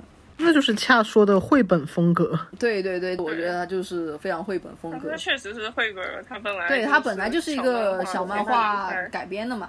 嗯，这里说的绘本还有一点指导手册之意义在其中。我我可能觉得是有点嘛，因为因为你想，他其实就是想告诉观众接纳你自己啊，嗯。所以这就是一个啊，啊，你也不要爱嘛，我觉得。确实挺 old fashion 的，但是中国如果有这样一个接纳自己的东西，我就哦哦 fine fine，就是嗯，但你作为一个英剧，我觉得我我觉得它不应该是全年龄向，它应该是限制为十八岁以下人群看。对，我觉得嗯子贡像、就是，如果你是一个子贡像动画片，你这样学，我会觉得你非常的进步。但你作为一个全年龄向的东西，我就觉得 OK OK，讲道理，这东西在书店里头确实一般都是初高中生在买。嗯，好吧，好吧，除了这个确实处理的不太好，一方面我就我还有两点就比较淡淡的无语。作者配平，包括这个剧里面有两个两个老师，他们两个甚至没有什么戏份，他们两个老师就是一个帮小孩子擦屁股的 NPC，然后两个男的就是硬要把他们配平，我 哎，我就怎么说呢？你配平也行，但也可以不配平啊，就是就为什么一定要配平呢？我嗯，好一点的就是豆瓣上会有人说，你看别的作品，教师全部都是异性恋，我在这儿配平同性教师 CP 怎么你能？我就我就只能好吧，那你总能给自己辩解一下。嗯，你这样说我我也行。然后包括那个 Isaac 的这个无性恋这个身份，也会让我有点淡淡，一定要放一个无性恋进去，放进去不好，但放不放我理解的是还是没有说服力这个问题啊，呈现的效果非常的单薄。所以让我会觉得这个角色的异性呃无性恋身份植入，只是作者为了体现自己非常的有 diversity，对，就是是我对这个主线的一个基本的理解吧，和我自己的一个基本的看法。然后又绕回这个 Nick 出柜这个故事呀，他这个 Nick 出柜就讲得好吗？我觉得也待定。哦对比 scam 和性教育，我觉得这方面可以恰和锅来讲。对，我觉得 Scam 出柜它有一个明确的矛盾，就是 Isaac 在 Scam 里头，它有一个从我不知道，可能至少是非常疯狂的宗教人士到可能真的有点神经病的妈妈，包括她同时在面对她男朋友是 bipolar 这个事情，整体上她的矛盾是能立住的。包括他们整个剧情中，你也看到他们的朋友圈，就是从第一季开始，他们朋友圈是怎么样一个动态，都是。都是能说得清楚的，而不是说这样就莫名其妙突然告诉我啊，这里所有人都是 gay，我就感觉真的假的。尊度假都，我觉得 h a s t o p p e r 的问题主要就是他只想讲性对对对对性别性就性别性取向这个事情，因为你如果要讲身份问题的话，就是性别只是一个维度，你不可能只讲一个维度。你如果讲身份问题、讲出柜的话，你必然是要和其他人去牵连在一起。你看讲 Nick 沙觉得 Nick 出柜写的不好，他写的不好是为什么？因为 Nick 这个人，我看不出来他他的挣扎在哪里。他了不起，可能想不通一下，觉得自己怎么会喜欢上查理，然后就接受了。之后的一整集就全都是他如何出柜的问题，他没有讲尼克他要接纳尼克他自己是什么。我觉得他写这个身份性别问题的时候，他们从来没有一个真正的问题浮现在那里。你的性取向是什么？比如说性教育里面。Eric 那个黑人那个角色，他虽然很接受自己是个 gay，但是他是从尼日利亚移民过来的嘛，他家里又是非常虔诚的呃 Christian，所以他其实也不敢跟家里人说他是 gay。他虽然很也是跟他朋友什么的都出柜了，但是他也知道，就是整个社会氛围是不可能是那么开放的。就他晚上出去穿的很好看，出去的时候还会他还是被霸凌需要对，还是会需要 Otis 陪在他身边。Otis 没有陪在他身边，然后他就被霸凌了，所以他跟 Otis 吵架了。嗯但是《h a s t o p e r 里面，即便像是 Nick 的那些足球队的朋友嘲笑他是个 gay，但是他总可以回到一个非常乌托邦的一个社会里面，他的家人也好，他的朋友也好，他们是可以把整个社会文化隔绝在外的，你懂吗？就是他都不是乌托邦，他就是嗯，然后说到 Eric，我这里补录一段，因为其实录这期节目是在 Education 第四季上映之前嘛，然后这两天我把第四季看完了。虽然第四季有一些，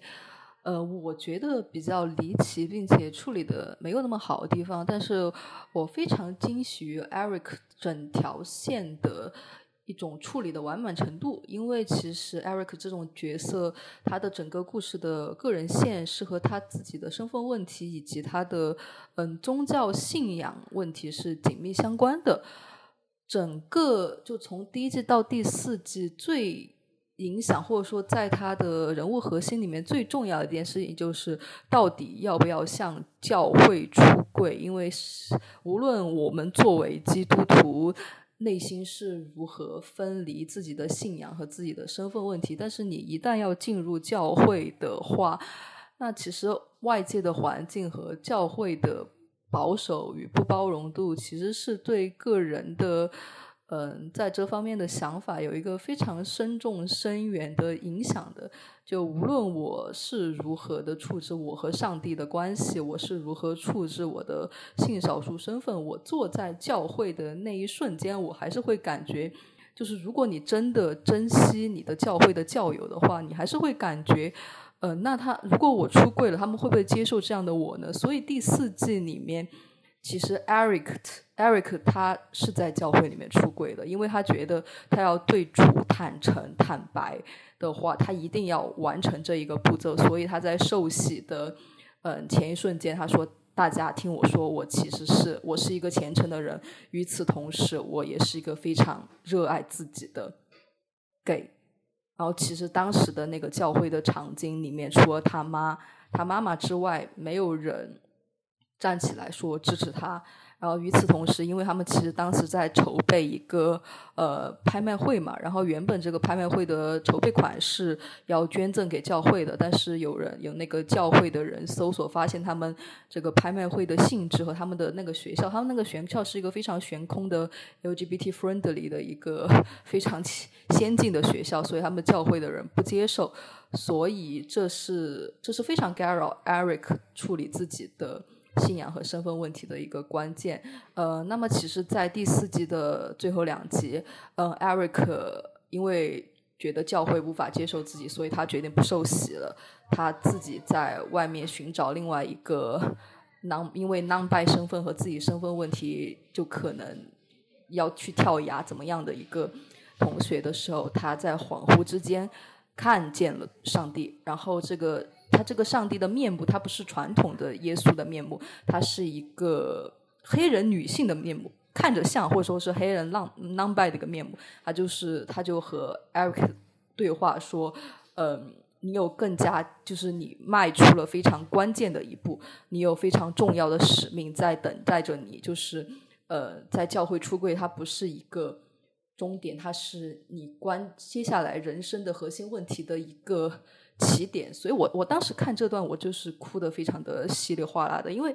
它是一个我觉得是非常深刻的一个，就是深刻的一个个人处理，就是嗯、这种多重的嘈杂的问题汇聚在一个人的身上，他是如何把 Eric 这个人物给立住的？所以我觉得这是性教育，就是我觉得 Eric 的线是性教育处理的最好的一个线。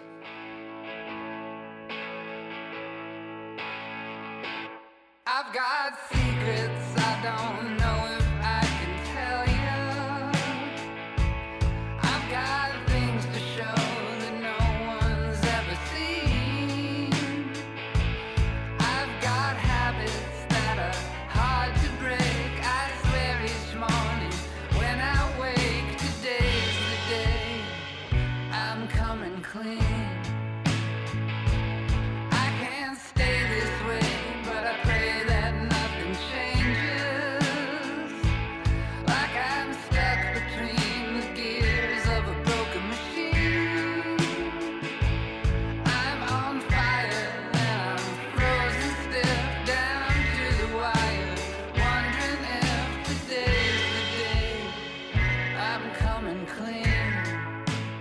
我觉得出柜就像这个故事的，比如说最终关，你只需要出柜之后就万事大吉了，有这种感觉。对对他不需要处理个人和社会的问题，因为没有社会这个故事里面，整个学校就是一个乌托邦学校也，他们学校也不像社会一样，学校就是一个美妙的大家互相接纳的一个嗯团体。嗯，对，所以为什么说 Heartstopper 很像教育手册？因为它不需要处理各种各样的文化问题、身份认同问题，或者说是阶级问题、种族问题都没有。它没有问题意识，就是它没有问题。其实这部剧里面没有任何问题，就像是一个指导手册，就是告诉你，如果你是一个双性恋，你可能会有些什么想法，有些什么问题，你应该要怎么处理，或者要怎么面对，然后你接纳，但是自己到底是什么？因为我们在面对自己的性取向，或者在理解自己的性取向的时候，你不可能是一个说我接纳了自己就已经接纳了，对对对，对，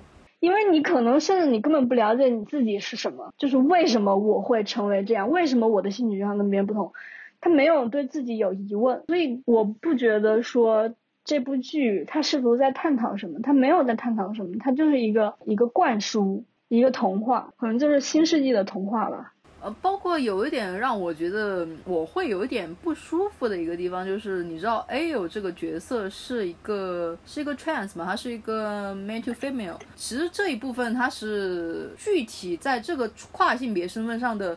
一些具体的问题，他其实是完全回避掉。他作为一个前情，从第一季开始，对只是告诉你 L 是一个跨性别，然后他在上一个学校，对对呃，有一些问题，但是他没有说是什么，没有呈现嘛，他就把这个给对完全 hide 掉，然后 L 就是一个自信的、自洽的，有着他自己兴趣的一个在做自己为自己学学业和友谊。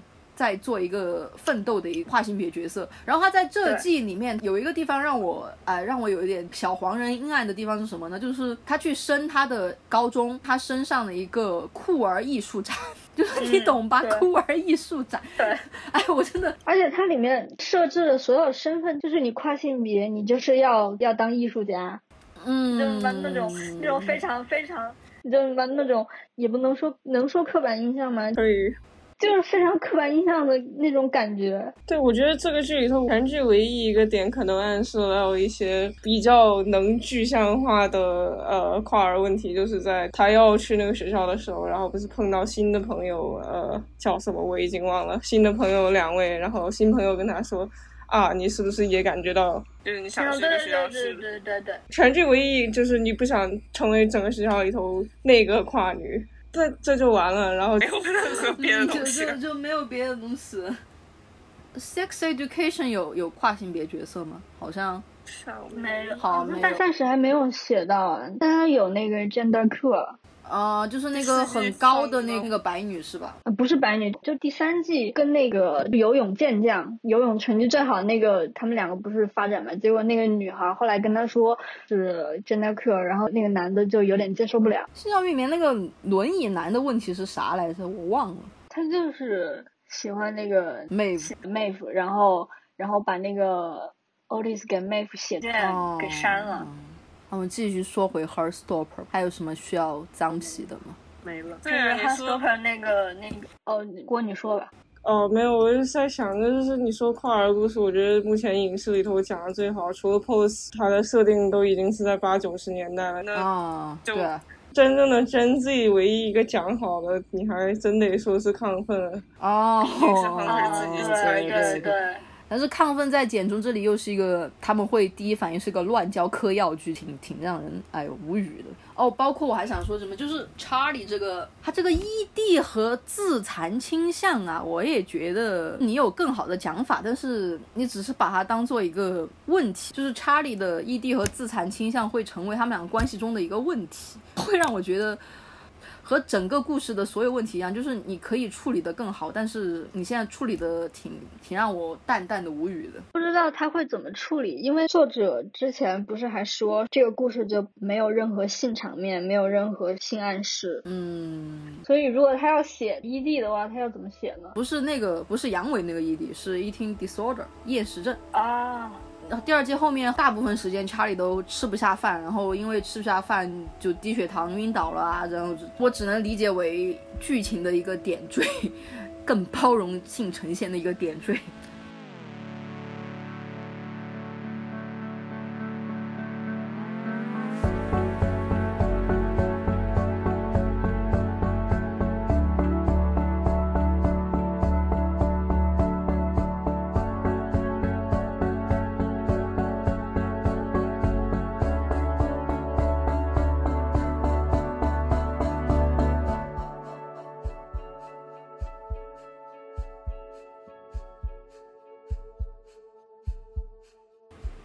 接下来进入下一个话题。我们刚对这三部好 LGBT 电影呢进行了一个我们各自的脏痞，然后其实脏痞最后会发现一个比较核心的问题，就是我们大家大多都会觉得说这个东西它没有处理到一些真正的问题，或者是它非常的悬浮，非常的假。包括这几部电影，他们的粉丝呢也会有一些论争，比如说我就亲眼看到有人在推荐《星条旗》的时候就说，嗯，《星条旗》嗯，它不是那种呃开局就大家开银趴的同志片儿。它是 抚慰成人的耽美童话之类的，就这一类的词儿，然后会让人非常的不舒服。对，而且耽美童话按照国内一些比较普遍的默认的理解，耽美是女人写给女人的带着爱的作品。这个不是国内的观点，这个是欧美那边，但其实那个年代很早了，我记得我怎么感觉是八十年代，应该是八十年代。对，那个叫乔安娜拉斯的人，他有一篇论文叫。带爱，女人为女人写作，应该是早期研究 slash 的。我不知道国内这套想法是看了这个人的作品复制过来，还是这些人他们自然而然的形了形成了这样的一套理论，都有吧？我记得应该是前两年，是前两年天一被判刑之后，有一阵的耽美文化的论战，郑西青和那个山水，他们把乔安娜拉斯的这篇文章给翻译了，尤其是耽美是女人为女人写的，带着爱写的这个，尤其给 highlight 了。嗯嗯，这句话就变得非常流行，然后这个观点也变得非常流行。当时他的那个语，那我感觉可能其实是试图拿这句话来表示，我们不是故意搞淫秽色情，或者就是其实是在试图给天一辩护吧。我觉得对，以我的感觉来说是这样，但是它导致的一个后果就是很多很多腐女会觉得呢。呃，耽美它其实就是一个女的写给另一个女的的代餐，包括后来我们还看到了很多观点，什么同人什么女孩子之间，同人是女人之间的美好共振。啊，对对对，就那一类的东西就非常的离谱。然后与此相对哈，还有一个比较也是集中发生于今年这三个好同性恋片儿的一个事情是，《Heartstopper》的作者说我的作品高不是你们那种摇曳，不是耽美，不是 BL 这个不是 BL，比你们这个好。我是真的在处理一些 LGBT 的问题。对，那个作者的原话是什么？恰还记得吗？恰说吧，恰说。对你应该我。找一下我还记得作者的粉丝就会举出例子，嗯、我们作者确实很棒啊，他会参加一些 LGBT 骄傲游行。那请问你们这些 BL 摇椅爱好者有没有这么干过呢？嗯，这两类观点看起来互相看不起，但其实是殊途同归。作者原话就是说，他这个漫画没有任何性场面，以及他对性场面完全不感兴趣。他说我不会描述这部漫画为摇椅或者 BL，他认为摇椅或者 BL 是一类非常有问题的漫画，充满了 fetish 和 eroticized queer man，就是非常情色化酷儿男性，呃，用非常糟糕的方式情色化酷儿男性。然后他说这个漫画只是两个男孩子之间的罗曼故事。Oh my god！所以 Heartstopper 作者的这番话跟金条红的安利文案，它其实看起来是互相的鄙视拉踩，你看不起我，我看不起你，但他们其实是殊途同归。都在对，一起两面的。我觉得他们其实其实差不多，都是两个男性之间的罗曼蒂克故事。对他们还要把亚欧一跟所谓的同志酷儿文学给进行一个大切割。对，那对，与此同时，我们刚刚也提到，密西西比州公立图书馆，它其实是把 Heartstopper 给移出了图书馆，就你这个故事会把我的孩子变成同性恋，就就这一类的东西，我觉得我们这个其实可以对拉斯的女性为女性写作这个论点，我们可能有一些自己的看法了。我我印象里恰在这一点上面非常在意的人，要不你先讲两句。嗯，其实我也是看 Twitter 上面有一个学者 Thomas Baldinate，他是一个澳洲的学者吧，他专门研究日本、韩国还有泰国的 BL 文化，说他之前准备写一篇论文嘛，讲，嗯，他认为这种摇椅是女性写给女性看的故事，是一个非常过时的观点，因为很多学者其实也列出来了，早在八十年代日本摇一兴起的时候，参与创作和看的其实有很多 LGBTQ 群体，但是，嗯、因为真正出名的或者真正愿意参加一些杂志上面的投稿啊，或者那个读者回函啊，这些都是女性，所以可能这类群体在比较边缘的地区不被看到，也不被谈论。然后这个观点一直延续到现在，没有学者来研究耽美或者 BL 或者 LE 参与或者观看的群体到底是哪些人，没有人来做这个研究。然后他就想重新来研究这个事情。然后那条推特下面有很多人就说，确实是这样，因为很多人在小时候在接触到耽美的时候，根本就因为我们就是生活在一个异性恋的环境里面嘛，大家都觉得自己从小就就觉得自己是异性恋，在看到耽美之前，没有人会有这个疑问。很多人就是看过了耽美之后，菲律宾的那个人就说，他的很多朋友在看过耽美之后，百分之九十变成了酷儿，要不就是 lesbian，要不就是跨性别，好像那个 BL 耽美变成了他们认识自己的一个渠道。所以我觉得耽美是女性带着爱写给女性的东西，这个观点是时候应该破除一下了。嗯，但是实际上还有很大一部分 LGBTQ 群体，以及我们看的人有很多是 LGBTQ 群体，或者看了之后意识到自己的性取向变成了 LGBTQ 群体。嗯，马博士先意识到自己是个女同的，还是先看的？你的过程是？那我其实还真的算是比较同步的。我自己我是哪里说过。不知道我是哪里说过这个事情。我很小的时候，我小学吧，首先我知道世界上有一款 CP 叫杀生丸叉。雪夜叉就是这首 BL 的启蒙。与此同时，我就意识到我对我的小学最好的朋友有一些多余的感情。然后我就觉得啊，原来 OK，我是女同，OK fine，嗯，就完了。就完了。觉得至少让我能够自处，觉得那是个女同也没什么大不了的，就是这个世界上还可以嗯，杀生丸叉犬夜叉呢。世界上还有杀生丸成犬，哎呦，你要你要把我笑死。锅呢？我应该是先看同人的，也是小学看了巨大量的家庭教师各种同人，和少部分的超合金社团嗯。的各种同人。我其实，在看 BL 之前，我是那种会会说同性恋很恶心的人，啊，因为我们 Oh my 我们 god，之前我小学的时候，我们学校高中部有一个音乐老师，是个同性恋，是个男同，嗯，但是他结婚了，然后哦。他结婚了，生了小孩之后，他老婆发现他是男同，嗯。然后他老婆就到我妈妈这里来告状，就这个事情，然后他老婆就到学校去闹嘛，然后就闹得非常大，就等于说我们整个学校都知道这个事情，知道他是个同性恋，他女儿也非常恨他爸，嗯，就是你知道那种典型的非常狗血的伦理剧。我们小时候那个环境，就是大家都会觉得这是个不正常的事情，所以在接触到 BL 之前，我是那种属于根本意识不到这个事情到底是什么事情，跟着人云亦云的那样。然后我高中看 BL，真的是才让我意识到，哦。原来性取向是这么一回事。其实我是通过 BL，一方面是意识到我的取向，然后另一方面是意识到这个问题在社会上到底是处于一种什么样的状态。嗯 BL 对我来说还挺重要的一点在于这个地方。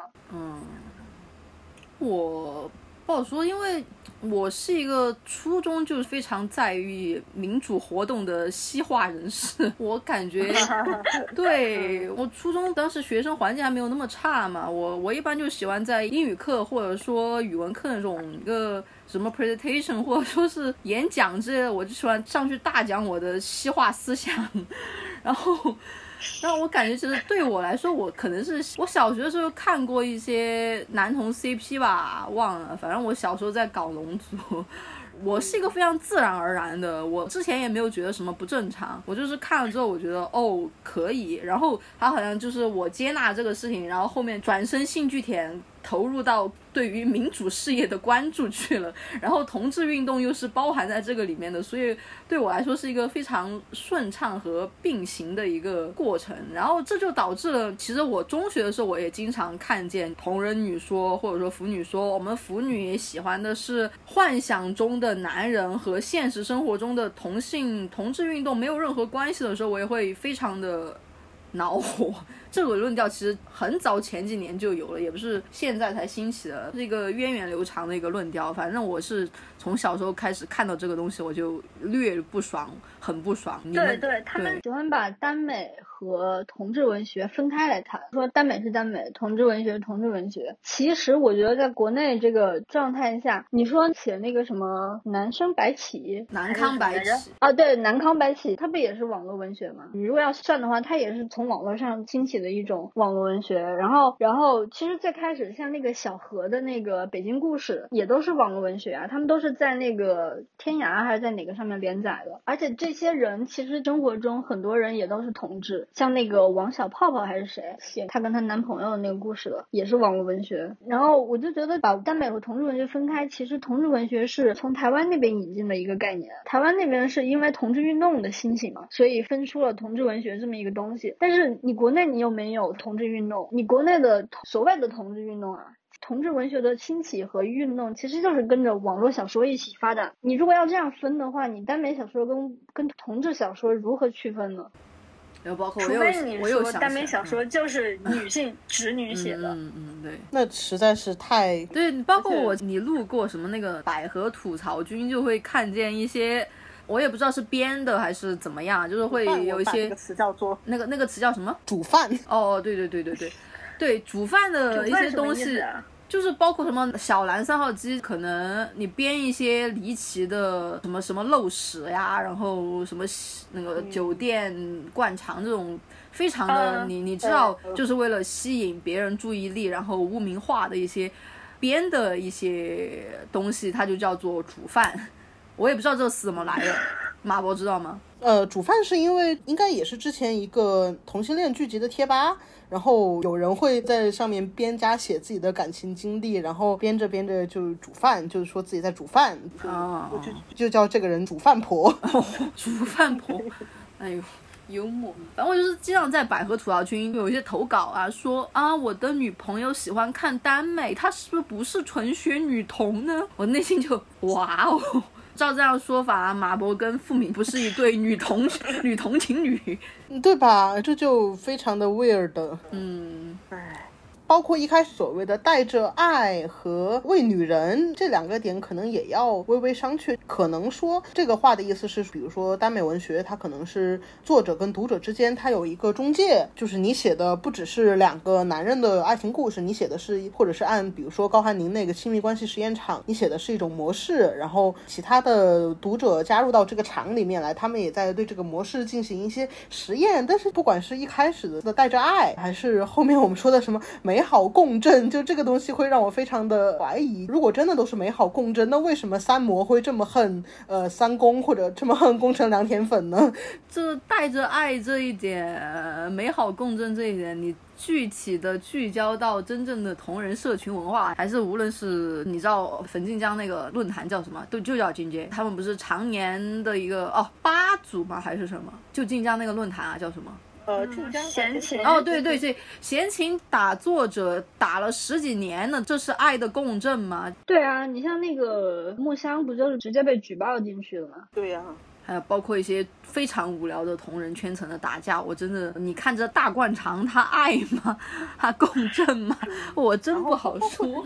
然后包括中国耽美头部作者飞天夜翔，他就是一个 gay 呀对啊，他写的角色，他的风味呢，可能确实，至少说我采访过一个爱看亚欧伊的 gay 同学，他也会说，感觉飞天的塑造男同的方式，确实跟大部分女性作者还是不太一样，感觉就是很微妙哈。反正我那个 gay 同学指的是可能对性的感觉，对情欲的感觉，是不一样的。我觉得有些腐女，她就一边消费着飞天写的我们叫它耽美的东西，然后一边在搞这种耽美和同志文学的分离主义，这个事情也很。而且我觉得还有一点就是，耽美跟同志文学之间的分离论，它本身就包含了一种网文你到底是不是文学这个主题也包含在内了。对，或者说包括之前那个《决战白人范之巅》这个戏两面，就是它其实默认了一种更好、更进步、更纯净的作品的预设呀。我觉得对很多国国内的一些说耽美比不是同志文学，它这个默认逻辑是你们同志文学就是写那些肮脏的男人的混乱的乱交，但是我们这些耽美作品就是纯净的美好的想象，它不是真实的男人，自然而然不带有真实的男人的臭味。包括他们星条旗的宣传啊、不是那种一来就开银趴的同志电影。我就在想，你看过几部同志电影，你就在这儿说同志电影一来就开银趴啊？那春光乍泄还不纯爱吗？那都已经纯爱虐身虐心，一方死亡，呃，对吧？然后 然后还成为你们同人圈的某种母题、一个梗、一个要素、氛围感的东西了。然后你现在说同志文学就是开银趴，我就啊。嗯。我不理解，他又没有看过几部，然后他还这么言之凿凿，哪儿来的自信呢？但是他们又喜欢把写耽美或者演耽美叫做下海。对哦对对对对对对对对。对对，不光是写耽美，包括日本声优那边配那种 BL 抓也是叫下海，单丑发家的这些男演员不演呢，还不是也有一种说法，这种不演就叫上岸嘛，就什么朱一龙上岸了，然后 Oh my，对下海上岸。为什么他们会觉得同志文学是开银趴？我真的，因为是脏男人，我现在就觉得我现在就觉得有一种百口莫辩的感觉。我觉得，呃，消费耽美之中有一堆性少数，这个似乎是一个不言自明的事实。你用基本的统计学知识，你身边有多少个性少数？那消费耽美的性少数不好说。我感觉做这样的人可能根本不不在意自己身边是不是有性少数，他们可能啊，OK，我觉得是就是这个样子的。那你你怎么去叫叫辟这个谣？我不知道。就像你很难在很坚定的呃，在成都不洗澡的小红书女的面前说，其实如果真的你要卸了花洒喷头，你去灌肠，这个东西是会灌出事情来的。就是 gay 真 gay 反而不会这么干。你说这些有什么用呢？就听。但其实现在讲耽美和同志的分离主义的也不只是顺直女。我之前不是看到微博上有一个帖子，当时是他批评一个一个 gay gay 说现在很多耽美有生子剧情，然后说写的不好啊什么的。然后当时就有一个人说你 gay 凭什么来说我女性的文学？然后当时就有一个人就说一个描写 LGBTQ 群体的文体，LGBTQ 群体却没有资格发言。你们顺直女的傲慢不比顺直男差。然后那个人就回复说，描写男同的叫同志文学，耽美跟同志文学是两类。然后他接着又说，我并不是顺直女，反正就是驳斥了这个言论。然后我就觉得耽美完全是写给女性的这个观点，好像现在就挺深入人心了。不光是女性，我觉得现在很多人觉得女性异性恋才会看耽美啊，真的不知道，我就不知道这种想法是从哪里来的。因为我经常路过一种观点，就是耽美是写两个男人的，有可能包括两个男人的性交，然后女同是对男人不感兴趣的，所以女同不应该看耽美。我就哎呦，内心就淡淡。我觉得耽美写给异性恋这个观点，可能它来自于我忘了最早出处，反正至少说，比如说《文本盗猎者》里面，他就引了那个，就说女的在观看的时候，她可能她她一会儿游离为一个旁观者，一会儿她可能会去带入攻或者带入受，但是这个带入论就演化成了一种，就是我我是一个异性恋，我想男人，然后我出于羞耻或者怎么样，这个观点还蛮常见的，就是我出于羞耻，我不直接写我要男人，我就给了自己一个 avatar，我装到一个男人壳子里面去大喊我要男人，也有这种有来有自吧这种感觉。然后包括比如说现在有一个非常直觉的东西是，比如说你说耽美说这个东西的时候，你一定会说它是女性向的，对吧？嗯，毕竟，毕竟哈，我是说有一种思路，毕竟你如果说耽美这个东西是男性向的，这个东西是不是就有点荒谬，对吧？直觉上好像是这样子。与此同时，可能就得重新去思考女性向的内涵到底是什么。所谓的女性向，呃，真的就是说给给顺直女或者说是给指派女这个东西才能被称之为女性向吗？女性向的意涵，它有没有一种扩张的能力？而我们不喜欢的那个男性向，它到底又意味着什么东西？我觉得，嗯，可能可能不喜欢那个男性向，其实意味着 dojo kojo casa house 吧。对对，我觉得你看我们去描述的时候，我们都能说出这种感觉。比如说，你可以把它叫做 Mojo Dojo Casa House，然后我说那个男性像是充满着宅臭和凝视的，就臭宅男会看的东西，可能都能描述。但是你说到概念上面，又时常会有这样的误解。当你说女性向、女性向说久了之后，反而可能会给人一种印象或者怎么样，就在演变成了给顺直女、给指派女看的，只有指派女消费的能被称为女性向，就会变成这种情况。嗯对对对对对对，我觉得耽美就是一种类型文学，你最好不要用性别来分类。是的，同意。但是在网站上，它全部一以概之的女频女性向，这个啊女频这个也没办法不知哦，女频，对对对，因为因为女性向也好，女频也好，它最早是一个卖书卖文概念嘛，网站男女频嘛，然后女性向日本书店那个东西，女性向那一摞那种感觉。可能比如说欧美画风、粗犷线条、福瑞兽人的那种 BL 作品，你管它叫男性向 BL 也非常的奇怪。嗯。然后可但其实会默认看这种喜欢这种东西，其实都是那种男 gay，真的男真的男男童，对对对对确实但你你说男同喜欢的东西叫男性向吗？这就好像你说那种欧美 diva 或者是港台 diva 说蔡依林是男性向一样。的 weird。那你看这个部分还要讲，所以，对，所以我觉得女性向有一种捷径的感觉，所以很多人不愿意把同志文学跟耽美文学并列在一起嘛，也有这种感觉。你们觉得呢？嗯，对，我就很好奇，如果你说同志文学是乱搞的那种文学，那你怎么解释那么多的 NP 文就是学？海棠上也很多很多乱搞的，很多双性大乱。搞文学。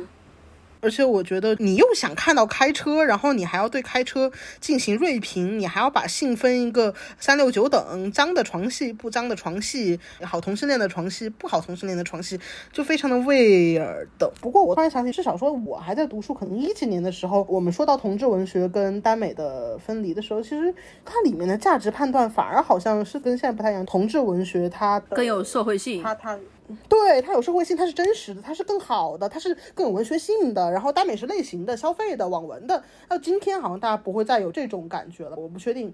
当然会发现，在这个过程中，那种女同作者的女同文学，比如说邱妙金那种，我感觉好像她其实在这样一个倒转过程中，她被人遗忘了。对对，就是现在说到同志文学，大家就会想到自己刻板印象中，哪怕自己可能没有读过，也没有这样的文学作品，孽子、孽子，白先勇，呃，对，呃，镊子都还好，他们不不是呃，好吧，孽子也有一点点嘛，大家在公园里面那样，好吧，也算吧。大家会想所谓的乱搞男同文学，然后女人爱女人的耽美，邱妙金他好像没有在这个讨论范围内了。主要是耽美其实不包括百合吧，大家可能就会讨论的比较少一点。对对，也有也有，包括现在那爱女姐可能又会说啊，你们搞百合，你们也在搞一些宅向的嗯呃凝视、铁 T 凝视，这这种感觉了。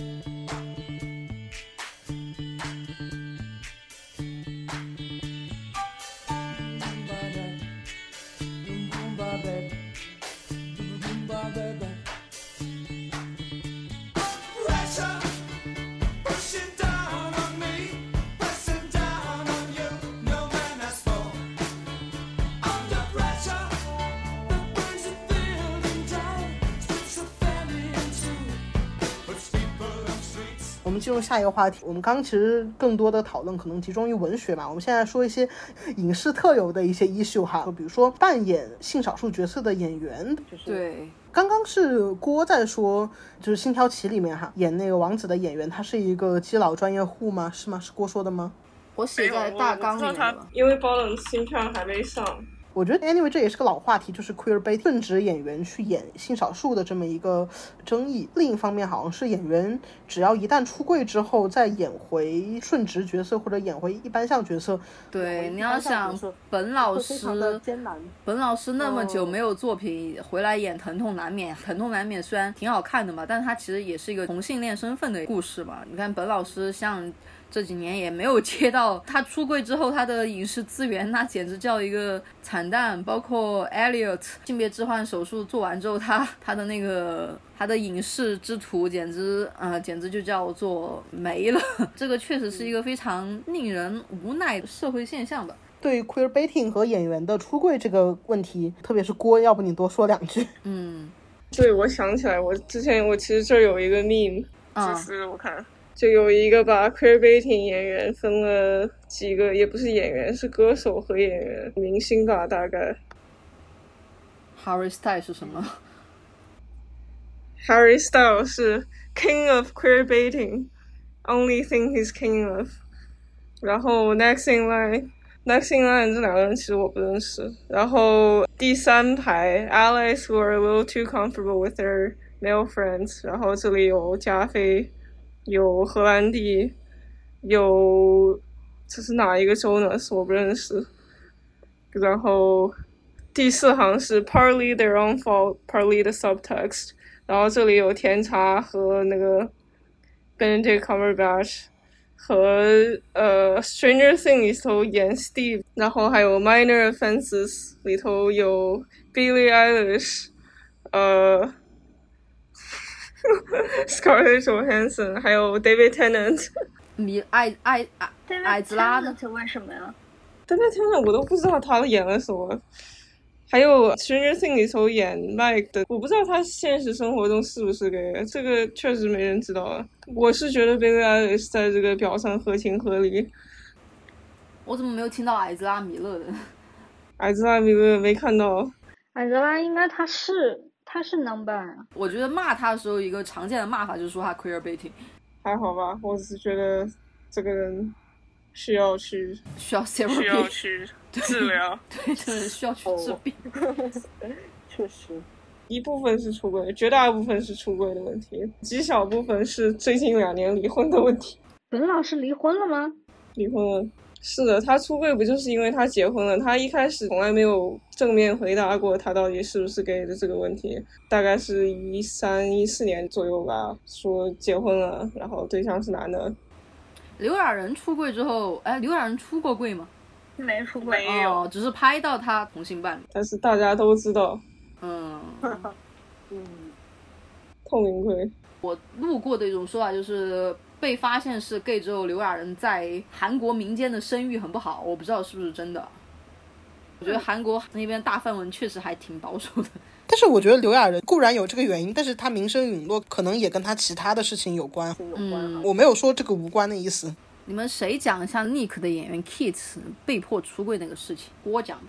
从第一季开始，我其实没有关注作者的任何社交媒体，但是作者从一开始，然后包括那粉丝宣传都有可能在说，就是可能除了除了 Will 高之外，全员 queer 的一个角色和制作班底，但是 Kids 好像从来没有正面回应过这个事情，后面就被粉丝或者不是粉丝，就反正在推上被延上说 queer 被停然后对，好像他就是他应，该今年十七八吧，就很小。嗯，应该十八岁，他是成年处，好像刚满十八之类的吧，他就被迫，好像发了在 Twitter 上出了柜之后说一段，就大你们这些让我出柜的人，其实根本没有看懂这部剧这个意思，差不多这个意思，然后就注销他的 Twitter 账号。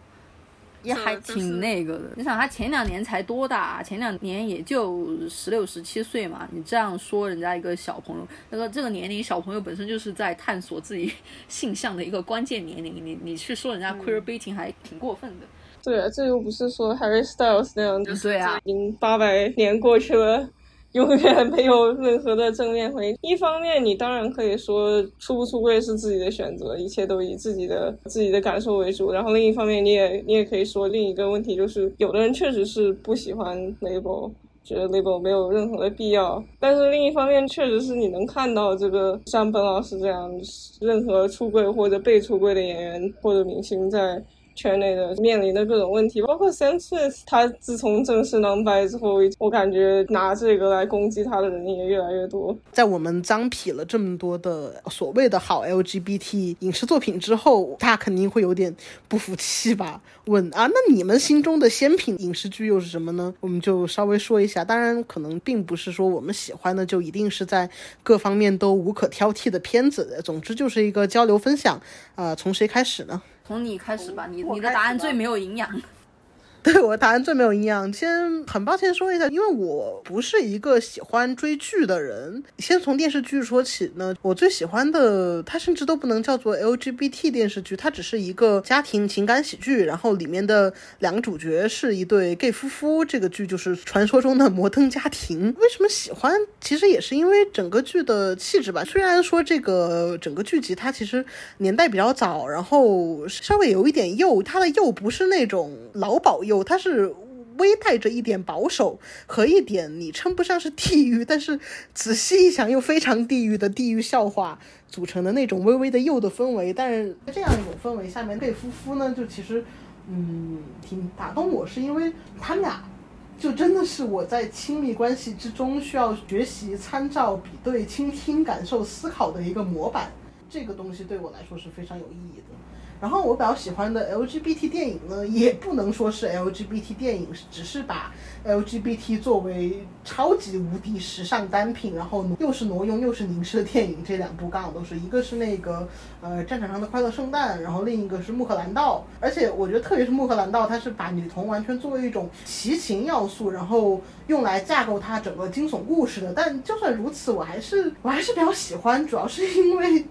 比较好磕吧，我还是那个感觉。如果你真正去处理问题，你处理不到我心中的那个标准，那我我反而我会去看那种挪用的，然后至少我能磕，然后在这个磕中我会寄托一些我别的东西，就我是这个心态，很奇怪的心态。嗯，鲨鱼呢？你问我干嘛？你还没有说完啊！啊，我说完了呀，我说就三个问题你没有说。第三个问题是近三年，近三年我没看星座，所以这个问题就跳过吧。哎呦，下先讲吧，不然我看你的也挺那个的啊。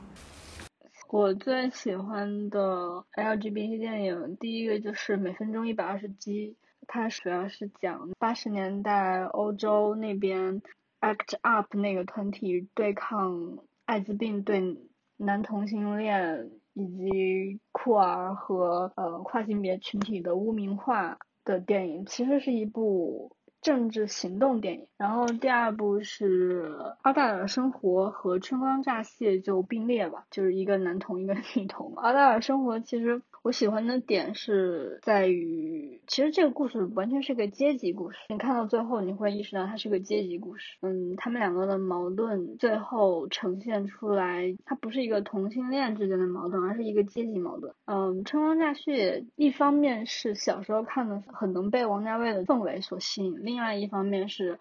嗯，长大了之后再看，它其实是有一种政治隐喻在里面。嗯，这个就不展开讲了。还有一部是近几年看过的，就是《亲密》。之前跟郭聊的时候也讲到，《亲密》这个故事虽然它是一个有酷儿元素的，但是它主要是在讲男孩为什么会变成男孩。它其实讲了社会里面的一些结构性暴力问题，让一个普通的非常向往亲密关系，或者原来是在亲密关系中非常自洽的一个男性，他如何经过社会化之后变成一个我们现在所看到的男性。就就是那 incel 个男导演吗那种？什么？是 insel 男吗那种？也不是 insel，就是有攻击性的，对有攻击性，然后恐同的男孩，在社会化的过程中如何变成这样的？然后剧集方面就是《拉字之上》，就《The Air Word》呃，《The Air Word》和那个《Pose》。《拉字之上》是我的启蒙剧了。我觉得这个剧有意思的一点就是告诉你，女同性恋并不是干净的。就是出轨呀、滥交啊。各种各样的问题，pose 就是跨性别的跨性别剧，然后 pose 是讲跨性别的就舞会的，就是那个 ballroom 的文化，然后再讲他们这个群体的困境啊，然后如何处理呀、它其实讲的是上世纪八十年代的故事。近三年最喜欢的新作应该是《所有美丽与血泪》，应该是去年还是今年的金熊奖最佳电影。它其实是部纪录片，它是讲那个摄影师南戈尔丁的纪录片。它其实开头讲的并不是讲他作为一个同性恋如何，南戈尔丁其实是个异性恋。这个纪录片主要是讲他如何对抗大制药企业的，其实也是一部行动片。嗯，但里面穿插了一些他和他的一些同性恋朋友如何抗争啊，如何行动啊，我觉得这方面还是挺动人。锅吧锅，首先在这里先声明一下，由于我是白，我的选片都是带有非常严重的白人真的。其实这几部都挺新的，除了我不准你们骂我，但是我要说，我还是很喜欢《Call Me by Your Name》，因为怎么说，我觉得首先这个片子拍的很美，然后它整体上也呈现了一种非常极致的同人女喜欢说的夏日限定的感觉。所以你也是因为好磕，对，就是真的拍的太美了，以至于呃后面两个男主的事情不多说了。然后另外两部在同一年放出来，应该都是二零年的《Straight Up》和《The Half of It》。真 Up 心半解就是，对，《真心半解》和《直弯爱侣》这个应该是中一名。呃，《Straight Up》其实我当时看了两场导演和演员解说版，确实是我觉得拍的非常好。他在纽约上映，那个时候是试映的时候，正好是二零年的二月份，所以我只能说导演真的是太倒霉了。除此之外，我没有任何的想法。Straight Up，他讲的是一个从小到大一直认为自己是 gay 的一个男生，但是他同时无性恋，然后有有一些 OCD 倾向，然后有有非常大的洁癖等等。然后在面临了亲密关系中种种问题之后，突然决定说我要不要试一试异性恋。这个整个概念非常有意思，而且剧情对话非常多，非常快。这里小小剧透一下。没有看过的人，请跳过。在他跟这个女生谈了整个电影之后，他们最后其实是分手了。然后分手之后，他又去追回这个女生。然后到剧情的最后一幕呢，是他跟这个女主和第三个人，一个男的在一起玩拼字游戏，然后并没有解释这个第三个人是谁。他呈现出一种非常暧昧的模糊，其实我很喜欢这样的处理。然后包括的 Half of It 也是差不多的概念吧。真心半截，我不知道，我当时看完之后。哭得像个孩子啊，好吧，没有，真的，这剧情梗概大约是一个体育生，一个不太聪明的美国白男，想要追一个他觉得很漂亮的女生，但是由于他不太聪明，他这里请了我们的女主华裔女生黛比，但是其实首先这个华裔女生一直就在暗恋同一个女生，而且。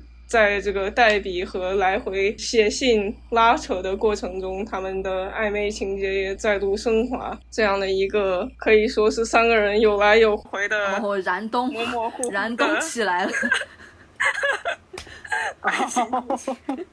对，但他最后我就觉得好也好在这最后处理还是比较模糊的。最后我们的华裔女主去外地上大学，然后并没有任何进一步的发展。然后还有一部是最近才看的《Shiver Baby》，导演马上要出新作了，叫《Bottoms》，但是《Shiver Baby》相当于他的处女作吧，是从他本科还是什么时候拍的一个短片扩展出来的。就是剧情简介，女主是一个犹太裔女生，然后 Shiva 就是犹太人的葬礼嘛，她在这个。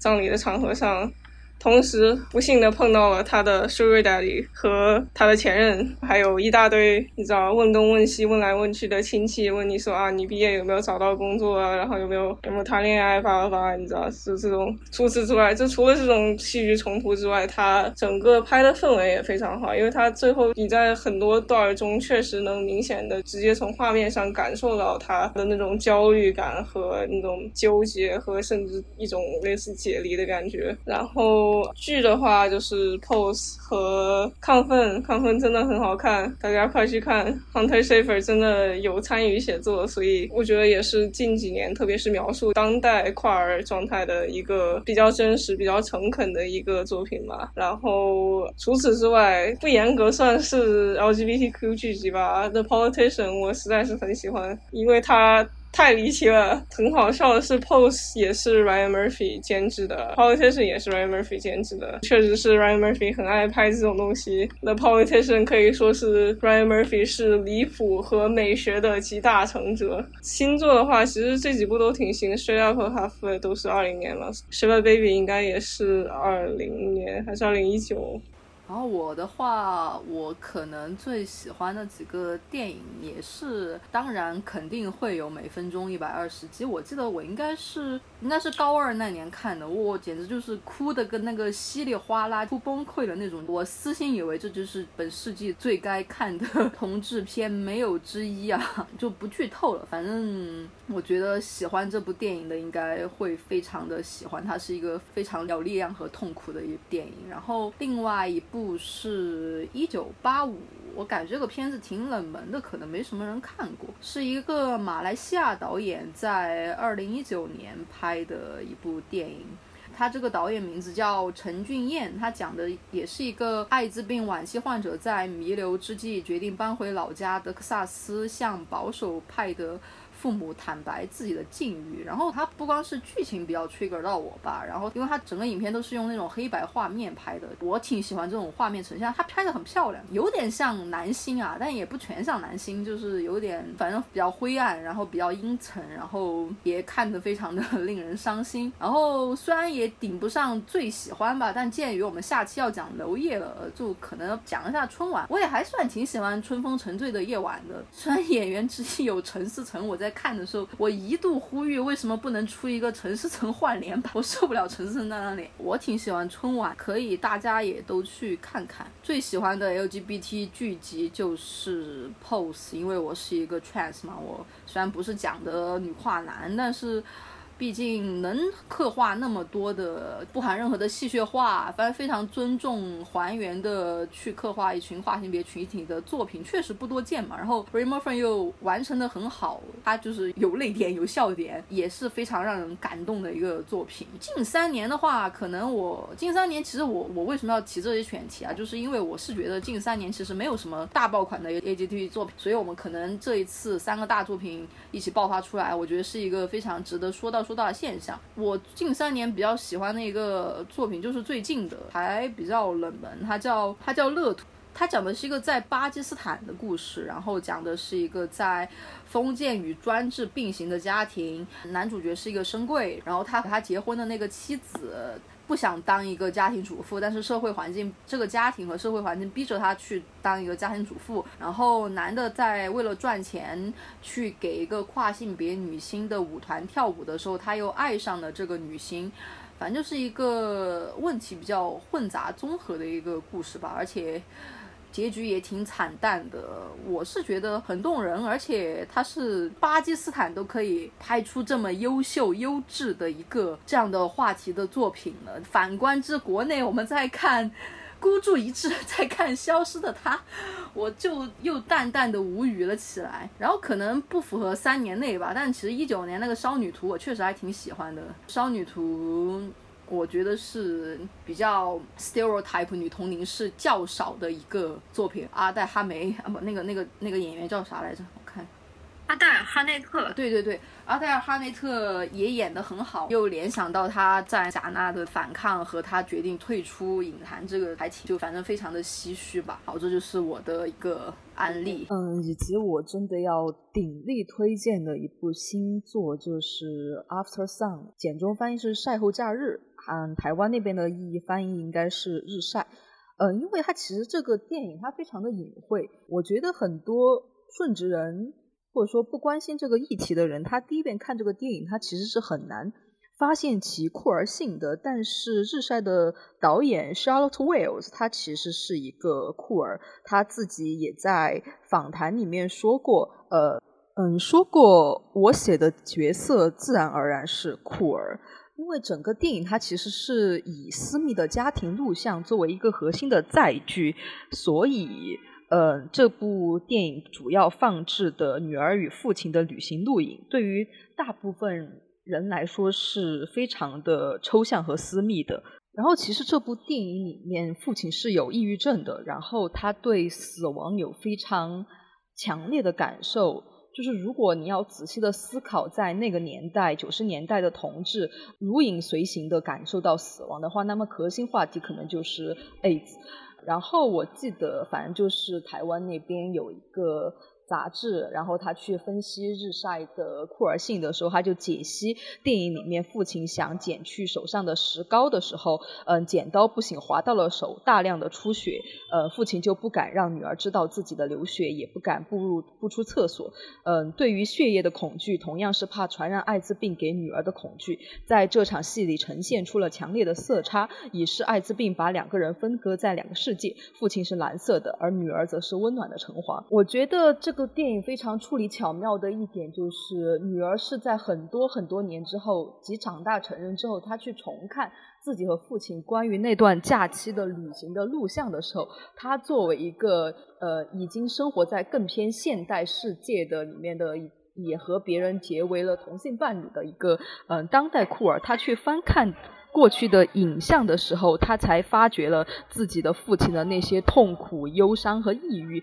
而且，嗯，电影可能隐晦的出现，就是为什么他如此珍视嗯这段小时候的影像呢？他父亲之后干嘛了呢？有一个比较合理的揣测，其实就是呃，父亲和他的这段日子其实就是 last day 了。嗯，可能在和他女儿共度这段时光之后，他就。和他就自杀了之类的，他就死去了之类的一些合理的情节推。嗯，那段台湾的解析里面，同时也说到，长大后成为女同志的女儿，才真正明白那天父亲邀她跳舞，嗯，已然是她的 last dance。就是电影里面有一段父亲邀请她跳舞的蒙太奇嘛，相当于是父亲和他父亲。穿过时空，在影像里和现在的他互相拥抱。嗯，九十年代英国的 disco 舞池曾经是酷儿们的地下天堂。在酷儿偶像 Queen 和 David Bowie 的 Under Pressure 的乐声中，女儿把舞池中的父亲抱紧，因为她终于明白了上一代酷儿的忧郁。所以，我觉得《晒后假日》其实是非常余韵悠长的一部电影。呃，它后劲很大，所以我也推荐给大家去看。